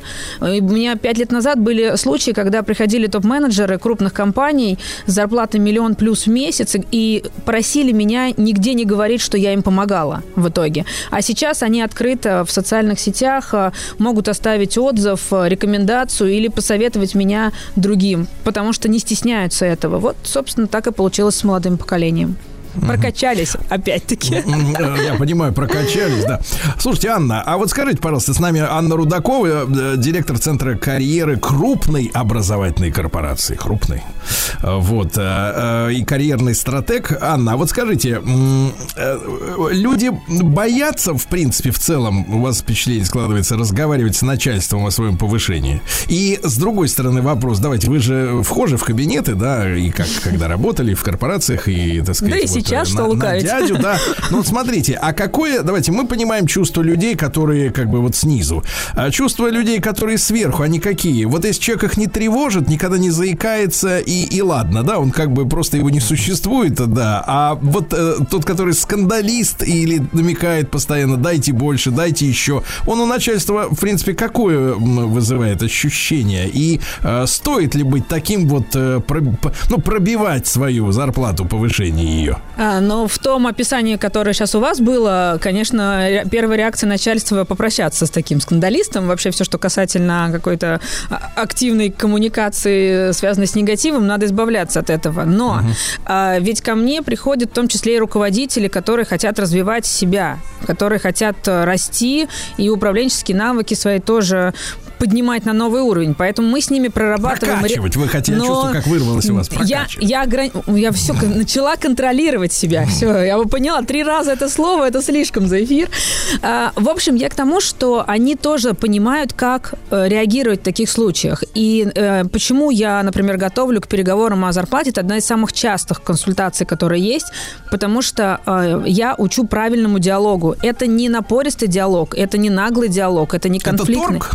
Да, это как, знаете, на рынке есть продавец и покупатель. Продавцу всегда ну, то есть, нужно ну, то есть получить... без, без того, чтобы сложились условия для этого торга, в принципе, так вот с кондачка, то есть с пустого места начинать разговор Кон- бессмысленно. да? Нет, бессмысленный. Мы готовим вплоть до там, мел- мелочи, результаты, и это все это все на самом деле реально. То есть э, нет такого, что компании зажимают деньги. Да нет, у нас сейчас э, прекрасный рынок, и при всех ограничениях, которые есть, возможностей для развития на рынке труда в России сейчас достаточно. И я вот Анна, тогда вопрос, да, смотрите. Э, Мы понимаем, что у нас много разных профессий, специальностей и так далее. Но вот э, общая стратегия поведения человека на своей должности, да, э, которому начальство при, пойдет навстречу при возникновении темы повышения э, оклада, да, э, вот э, с большей готовностью. Вот э, можно описать этого человека, этого это поведение на службе, да, кто э, в большей степени вот действительно мо- сможет рассчитывать на э, положительный успех переговоров? Мгм. Помните, как раньше на... мы говорили, что сначала мы работаем на зачетку, а потом зачетка работает на нас. Вот на самом деле... Нет, это- у нас по-другому. Сначала ты работаешь на имя, потом имя на тебя. Ну вот, вот, видите, тенденция, тенденция сохраняется, а, потому что на самом деле не у каждого человека мотивация финансовая, да, материальная. И кому-то достаточно сначала сделать а, расширение функции, он уже поймет, что его заметили, его повысили. Потом, например, дать команду ему, потом, не знаю, проект какой-то интересный, которым он будет гордиться, масштабный. Ну, это выскочка, уже- это вот такой Нет, нет, инициативщик. Что это? Не- Вот, вот я нет, имею в виду это- эмоционально. Как он должен вести себя в коллективе? А другие-то будут на него смотреть. Вон, смотри, он, смотри, выпендривается перед А, начальством, и, выслуживается. э, Есть такая компетенция проактивность называется. Вот скорее это здесь по-русски? про проактивность. Я в Это автомобилях скорее- знаю, да, это когда, соответственно, вот компьютер просчитывает маневр и предупреждает, например, столкновение Ну, до того, как ты сам почувствуешь опасность. Вот да? То же самое, да, то есть это просчет рисков заранее, это, да, некая инициатива, это То точно есть быстрый просчитывать темп. на шаг вперед идти, на два. Да, и, вперед, и предлагать, ситуацию. и еще очень важно в наше время предлагать альтернативные решения. То есть не так, Начальнику. что... Конечно, то есть не так, что если у, То на- есть у меня есть страховать задача... начальника, давайте так, подстраховывать Ну, сто процентов. Так для этого команда и нужна. Сейчас меня моя команда слушает, чтобы они запомнили, что меня тоже нужно страховать. То есть вот относиться по-партнерски к начальству, а не то, что, в принципе, он там гад сидит сверху, да, и зажимает бабло. А, да, так не всегда же он зажимает. Хорошо, если он самый главный Не он у такой, вас. жизнь такая, это да, Да, понятно. а тут иногда бывает приходится. Слушайте, а допустимый, как вам кажется, вот вы же многие ситуации рас- рассматривали, не то чтобы допустимый, но в целом, в среднем по сегодняшнему рынку труда, ну, тот процент повышения, который, ну, вы понимаете, всегда выгодно, в- вернее, важно, всегда важно не попросить слишком много, потому что скажут, да ты что, офигел, забурел, что ли, ты что, ты что, проактивный, что ли, тут сам? Вот, а, или ты, может быть, из этой семьи, как там семья-то какая? Прокачанная, да. прокачанная. Вот, а с другой стороны, не продешевить. Вот, вот повышение на какой процент, в принципе, ну, наиболее корректно с точки зрения своих аппетитов, да, и вот возможностей, как правило. вот Если это классическая профессия, не связанная с, э, например, там, робототехникой и развитием искусственного интеллекта, то 20% процентов в год – это среднее повышение, которое... необх- 20% Да, в год? Да. Давайте сейчас-то погромче, потому что нас тоже начальство слушает. Да-да-да, можем 20% просчитать мотивацию для всех сотрудников. Да, 20. Ну, то есть индексация... 20%? Да вы Ну, а что что? творите с нами? Вы нас что, прокачиваете сейчас? Конечно, я- приходите, 20% приходите все, я, я научу так, чтобы у каждого. Нет, ну 20% это прям стандартная история для того, чтобы человеку было комфортно, чтобы он понимал. Через 5 лет, что он в два раза больше получает? Так, вообще-то, по идее, пораньше бы. Ну, это мы с нуля, имеем в виду, с, с институтской скамьи, да, я так правильно Ну, как минимум, да. Но вообще, вообще Потому три пока года. ничего не умеешь, ты года. ничего не умеешь, и за пять лет ты поднимаешь вдвое, да? Вот. А через сколько лет этот рост при- приостанавливается тогда? Ну, потому что ну, невозможно, чтобы А, человек, есть- человек там есть 30 как- лет получал по 20%. Все верно. больше. Есть классические э, такие э, три года, э, 9 лет и 15 Так. лет. Это вот девять лет. период. Хорошо. да, Анна, и периоды. последний вопрос на сегодня. А, прошли переговоры, неудачно, не повысили, сказали, приходи в следующий год. Как объяснить жене корректно, что не повысили? Вот два, две фразы буквально. Что сказать ей? А, С цветочками для начала прийти домой хотя бы. Для начала надо прийти домой. Да, А это э, несложно будет. Есть, такая классная штука, она, у HR называется обратная связь. А, Она состоит из того, чтобы дать плюс сначала, потом минус и плюс. Дать плюс. То есть сначала принести домой, например, котлеты, да, а потом сказать, ну ты знаешь, но меня не повысили. Не вышло, а Анна Рудакова, да, карьерный стратег. Ну, как вы понимаете, девушка максимально прокачанная. Вот, э, да, э, эмоционально. Спасибо большое, Анна. Спасибо. Сергей Стилавин и его друзья на маяке.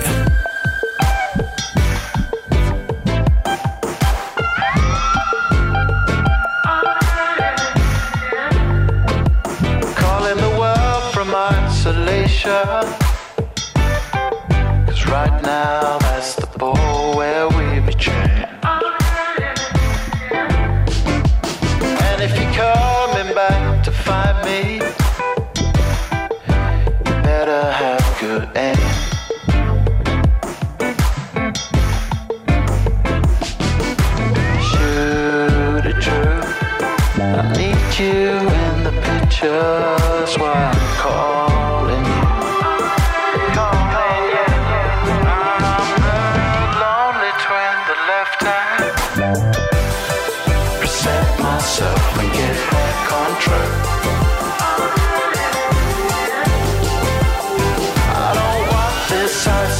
shine.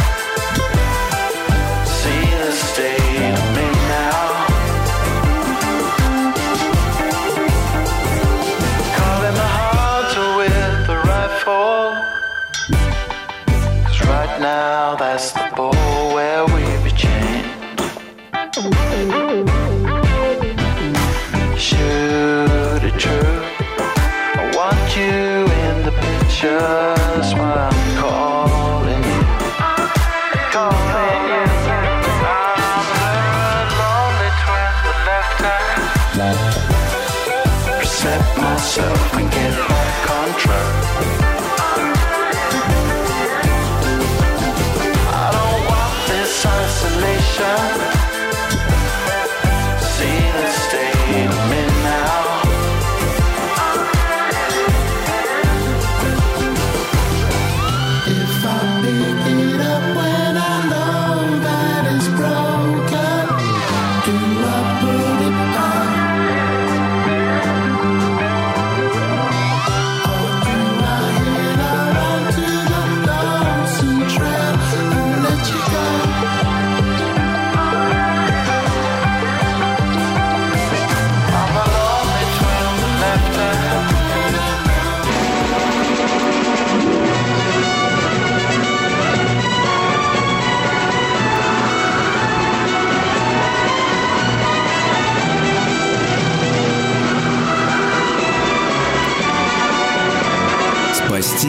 Челюскин. Дорогие товарищи, вновь в нашей студии Дмитрий Алексеевич Гутнов, профессор Московского государственного университета, доктор исторических наук. Э, Завершается наш цикл, посвященный спасению Челюскина, э, вот этого знаменитого э, ледокола, парохода, да? Парохода, корабля. не ледокола, да. Не ледокола, парохода, да. Дмитрий Алексеевич, добрый день. Добрый день. Вот, и э, мы посвящаем эту программу мифам и последствиям, да, наверное, Да, э, ну, скажем ну, так, д- этого мы путешествия. закончим с мифами, Да. потому что довольно интересно, откуда эти корни этого мифа растут. Сейчас я расскажу. Так вот, эм, в 90-е годы вот этот вот миф, о котором я рассказывал на прошлой передаче, он получил э, дополнительное развитие, Ну, когда... давайте в двух словах, в двух словах. Дело в том, что в 30-е годы иммигрантские круги спас, э, при помощи американцев рассказывали о том, что Ну, Челюскин шел не один, а э, тянул за собой баржу с несколькими тысячами зэков, которых решено было утопить. Но не- Да. некоторые из них выплыли, доплыли до Да, Америки, до и там Америки. дали американцам Да, интервью. Интервью. Вот. А, Значит, э, и где-то в 1997 году этот весь бред перепечатала газета «Известия». Э, Некий журналист Прокопенко. Э, Значит, кроме того, там был целый ряд статей под названием «Тайна экспедиции Челюскина», которые перепечатали потом многие СМИ. И, в общем, отсюда эта версия пошла заново набирать обороты и гулять. И до сих пор гуляет по Погодите, интернету. погодите, так это же уважаемый товарищ, он на одном из телеканалов постоянно рассказывает про инопланетян. Ну, в 90-е годы мало ли что было, понимаете? Значит, теперь э, по поводу опровержения этого мифа, позвольте мне немножко, значит, рассказать, потому что э, я как бы этим занимался. Э, С чего все началось? Э, Значит, э, в 1935 году газета последние, э, после- последние новости, которые Милюков издавал в Париже, напечатала, оказывается. Она, значит, поместила заметку о том, что в Чукотском море затонул пароход «Джурма», с 12 тысячами, 12 тысяч, обращаю ваше внимание, 12 тысяч заключенных. Что это должен быть за пароход, в котором находится 12 тысяч заключенных? на борту. А После этого стало понятно, что даже «Титаник», который затонул там, значит, э, в Атлантике, э, имел на борту там от силы э, три- три с половиной тысячи человек. Нет, Дмитрий Алексеевич, это Да. все укладывается вот в эту западную мифологию, потому что наши школьники, например, которых в 90-е пичкали рассказами э, про Советский Союз, они, например, уверены, что, например, э, ну, если брать наших дебилоидов, да, что в, в одной только в Иркуте э, зарыли 3 миллиона с лишним э, зэков. 3 миллиона. Вот.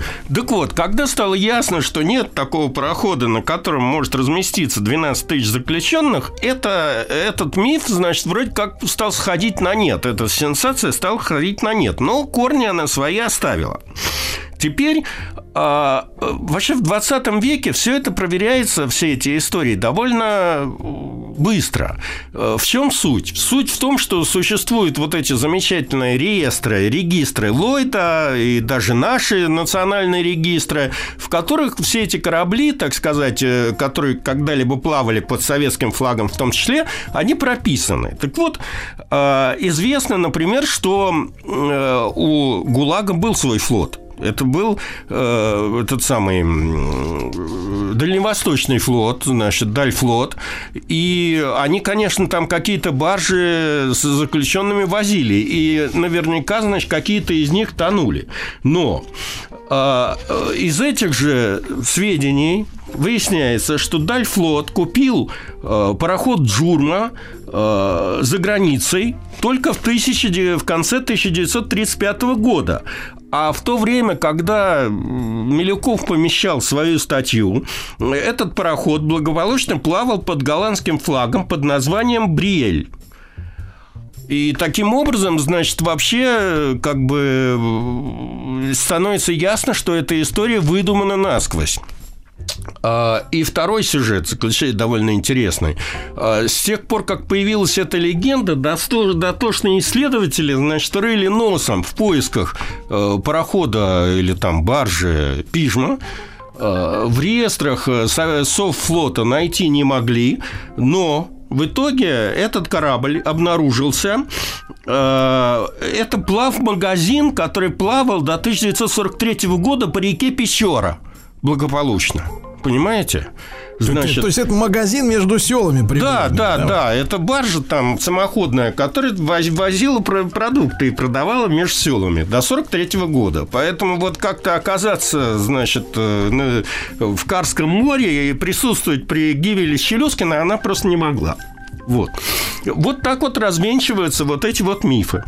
Что еще можно сказать? Конечно, опыт Челюскина как в техническом, так и в организационном плане э, был учтен если, так сказать, оставить в сторону все эти пропагандистские дела.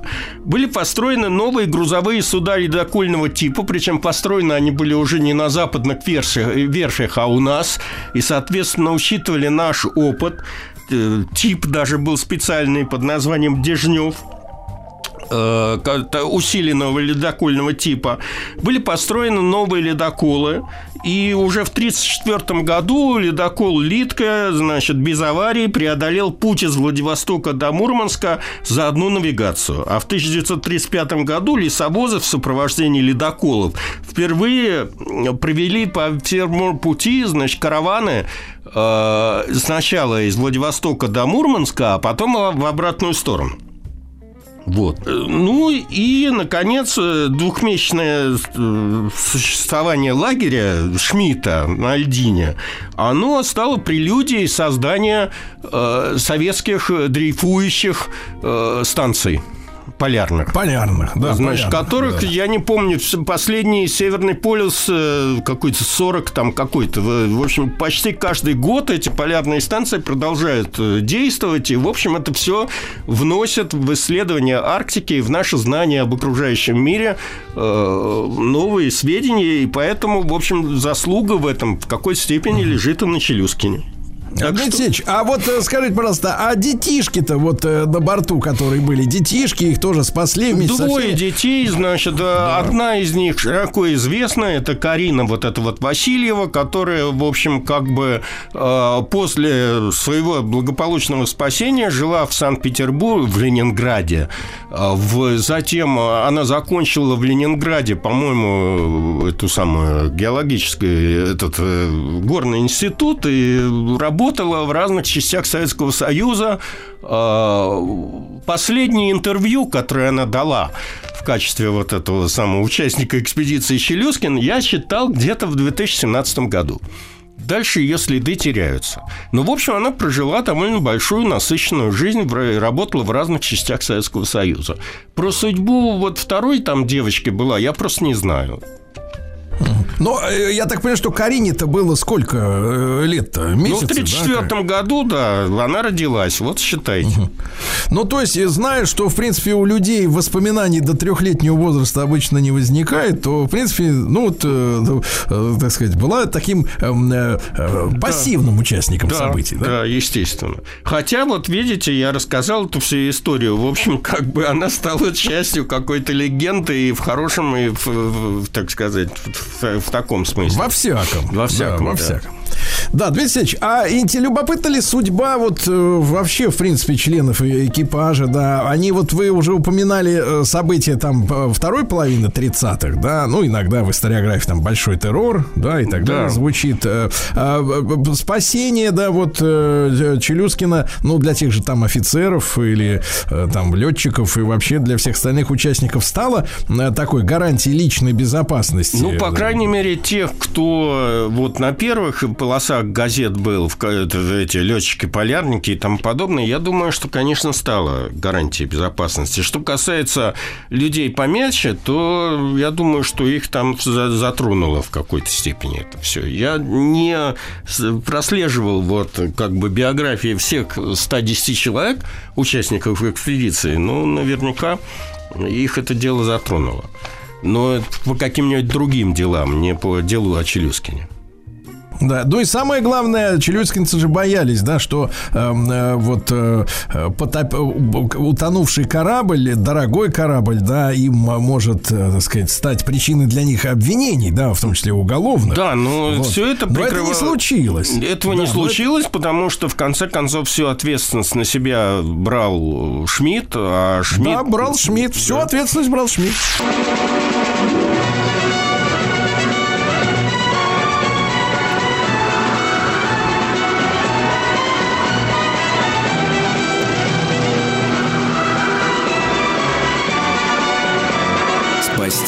Челюскин. Дорогие друзья, итак, э, Дмитрий Алексеевич Гутнов, профессор Московского государственного университета имени Ломоносова, доктор исторических наук. Мы завершаем сегодня наш цикл «Спасти Челюскин». Посвящаем этот цикл всем нашим героям.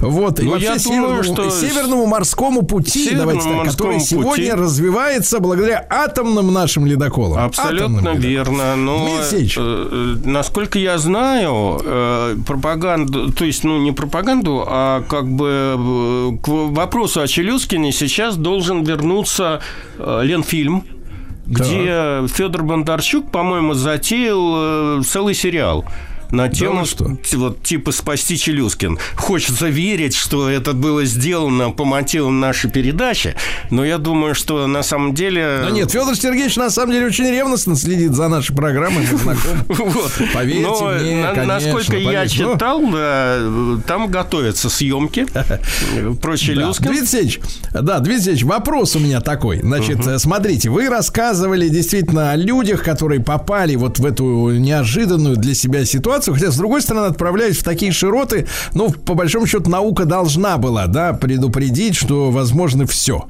включая и э, потерю судна, да, эксперимент же все-таки шел, да. Вот э, были ли примеры малодушия какого-то среди вот 110 членов экипажа, потому что, э, ну вот, э, м, в принципе, да, вот э, в чем была сила советского человека, а, о которой, конечно, много легенд, да, и анекдотов, и всего, но м, сила человека была в том, что, в принципе, вот быть трусом было плохо. Это воспитывалось Нет, э, с насчет- самого детства, Насчет да? трусов я не знаю, но э, там был эпизод только один, и он не связан с малодушием. Он связан был с тем, что э, участие экипажа и экспедиции, когда они высадились на льдины, когда стало понятно, что они находятся в 150 километрах от берега, то кто-то выступал с идеей э, организовать пеший переход. Ну, в конце концов, там ч- 150 километров там и тому подобное. И э, Шмидт резко выступил против этого, потому что он представлял себе трудности такого перехода. Грубо говоря, они должны были идти по торосам, э, как, э, так сказать, тащить с собой еду, и прочее снаряжение, я уж не буду говорить про женщин и детей, вот, и поэтому он выбрал путь э, того, ну, то есть он выбрал путь ожидания, то есть что, что ждать, пока спасут. А, И даже пригрозил, что в случае неповиновения ему, ему как начальнику экспедиции, он будет стрелять на поражение тем, кто соберется, так сказать, э, в нарушение приказа э, самостоятельно э, пытаться добраться до берега. Является ли это малодушием? Является это бунтом на корабле? Не знаю. Но, видимо, в какой-то момент эти настроения были, но они были Шмидтом Но на стрелять корню. не пришлось, правильно? Стрелять, не пришлось абсолютно. Дмитрий Алексеевич, а вот вопрос такой. А мы понимаем, что у челюскинцев, да, были складные эти самые раскладные дома с собой специально, Да, да, на бараки. корабле. Они, Угу. бараки, они, собственно говоря, их и спасли, в конце концов. Было топливо. Да, Слушайте, да. а вот продуктов питания, у них, по большому счету, вот их обнаружили там в апреле, да? Ну, насколько еще хватало? Вот насколько было, с вашей точки зрения, критичным а, вот это обнаружение с 30-го вылета, да, вот их экспедиции? Сколько они могли еще продержаться, вот если бы помощь не подошла в апреле? Ну, честно говоря, э, я не читал расходов э, пищи, как, как у них это все происходило. Но я думаю, что исходя из плана экспедиции, и тут же не только план был этой экспедиции, они же еще везли с собой зимовщиков тоже с продуктами этим самым, питания э, на зимовку э, на остров Врангеля, куда в итоге они не высадились. И, значит, э, я думаю, что у них месяца на два, как минимум на три, продукты были. Э, Поэтому вот, вот примерно так. Мгм, То есть понимаю, какой-то понимаю. запас Дмитрий был. Тут да, э, и, и были ли, роль- были ли да, были ли в команде болезни? Потому что мы знаем, что вот Шмидта даже заставили раньше времени Да. эвакуироваться, хотя он хотел Да. последним из-за болезни. А вот болезни из-за там простудных заболеваний, из-за Вы понимаете, э, тяжелых в условий. воспоминаниях это не акцентируется. Хотя, конечно, болезни были. Болезни были связаны с тем, с недостатком витаминов. Потому что это известная история на севере. Начинает там еще с плавания Беринга и тому подобное. Э, Отсутствие солнца и отсутствие витамина С, цинга. Э, Значит, следы цинги, насколько я знаю, имели место быть. Хотя, так сказать, это все нивелировалось. То есть э, уже знали в 20 веке, как с этим бороться. Понимаете? Да. Да. Дмитрий Сеч, ну и э, в, в любом случае, э, значит, э, честь и слава нашим полярникам, правильно? Совершенно верно. Вот, по- полярникам, можно сказать, по неволе. Да, но тем не менее. тем не менее, вот вся эта история, она популяризировала освоение Арктики, она привела к появлению нового поколения людей, которые туда пришли, она привела к появлению нового поколения кораблей вот этих вот. Э, В конце концов, не забываем, что первый атомный ледокол был построен у нас, а не в Америке, да? Да, и мы помним и этим гордимся. Дорогие товарищи, Дмитрий Алексеевич Гутнов, профессор МГУ, э, доктор исторических наук. Ну и до следующих циклов. До Дмитрий следующих Спасибо циклов. большое. Да, Спасибо. спасибо. спасибо.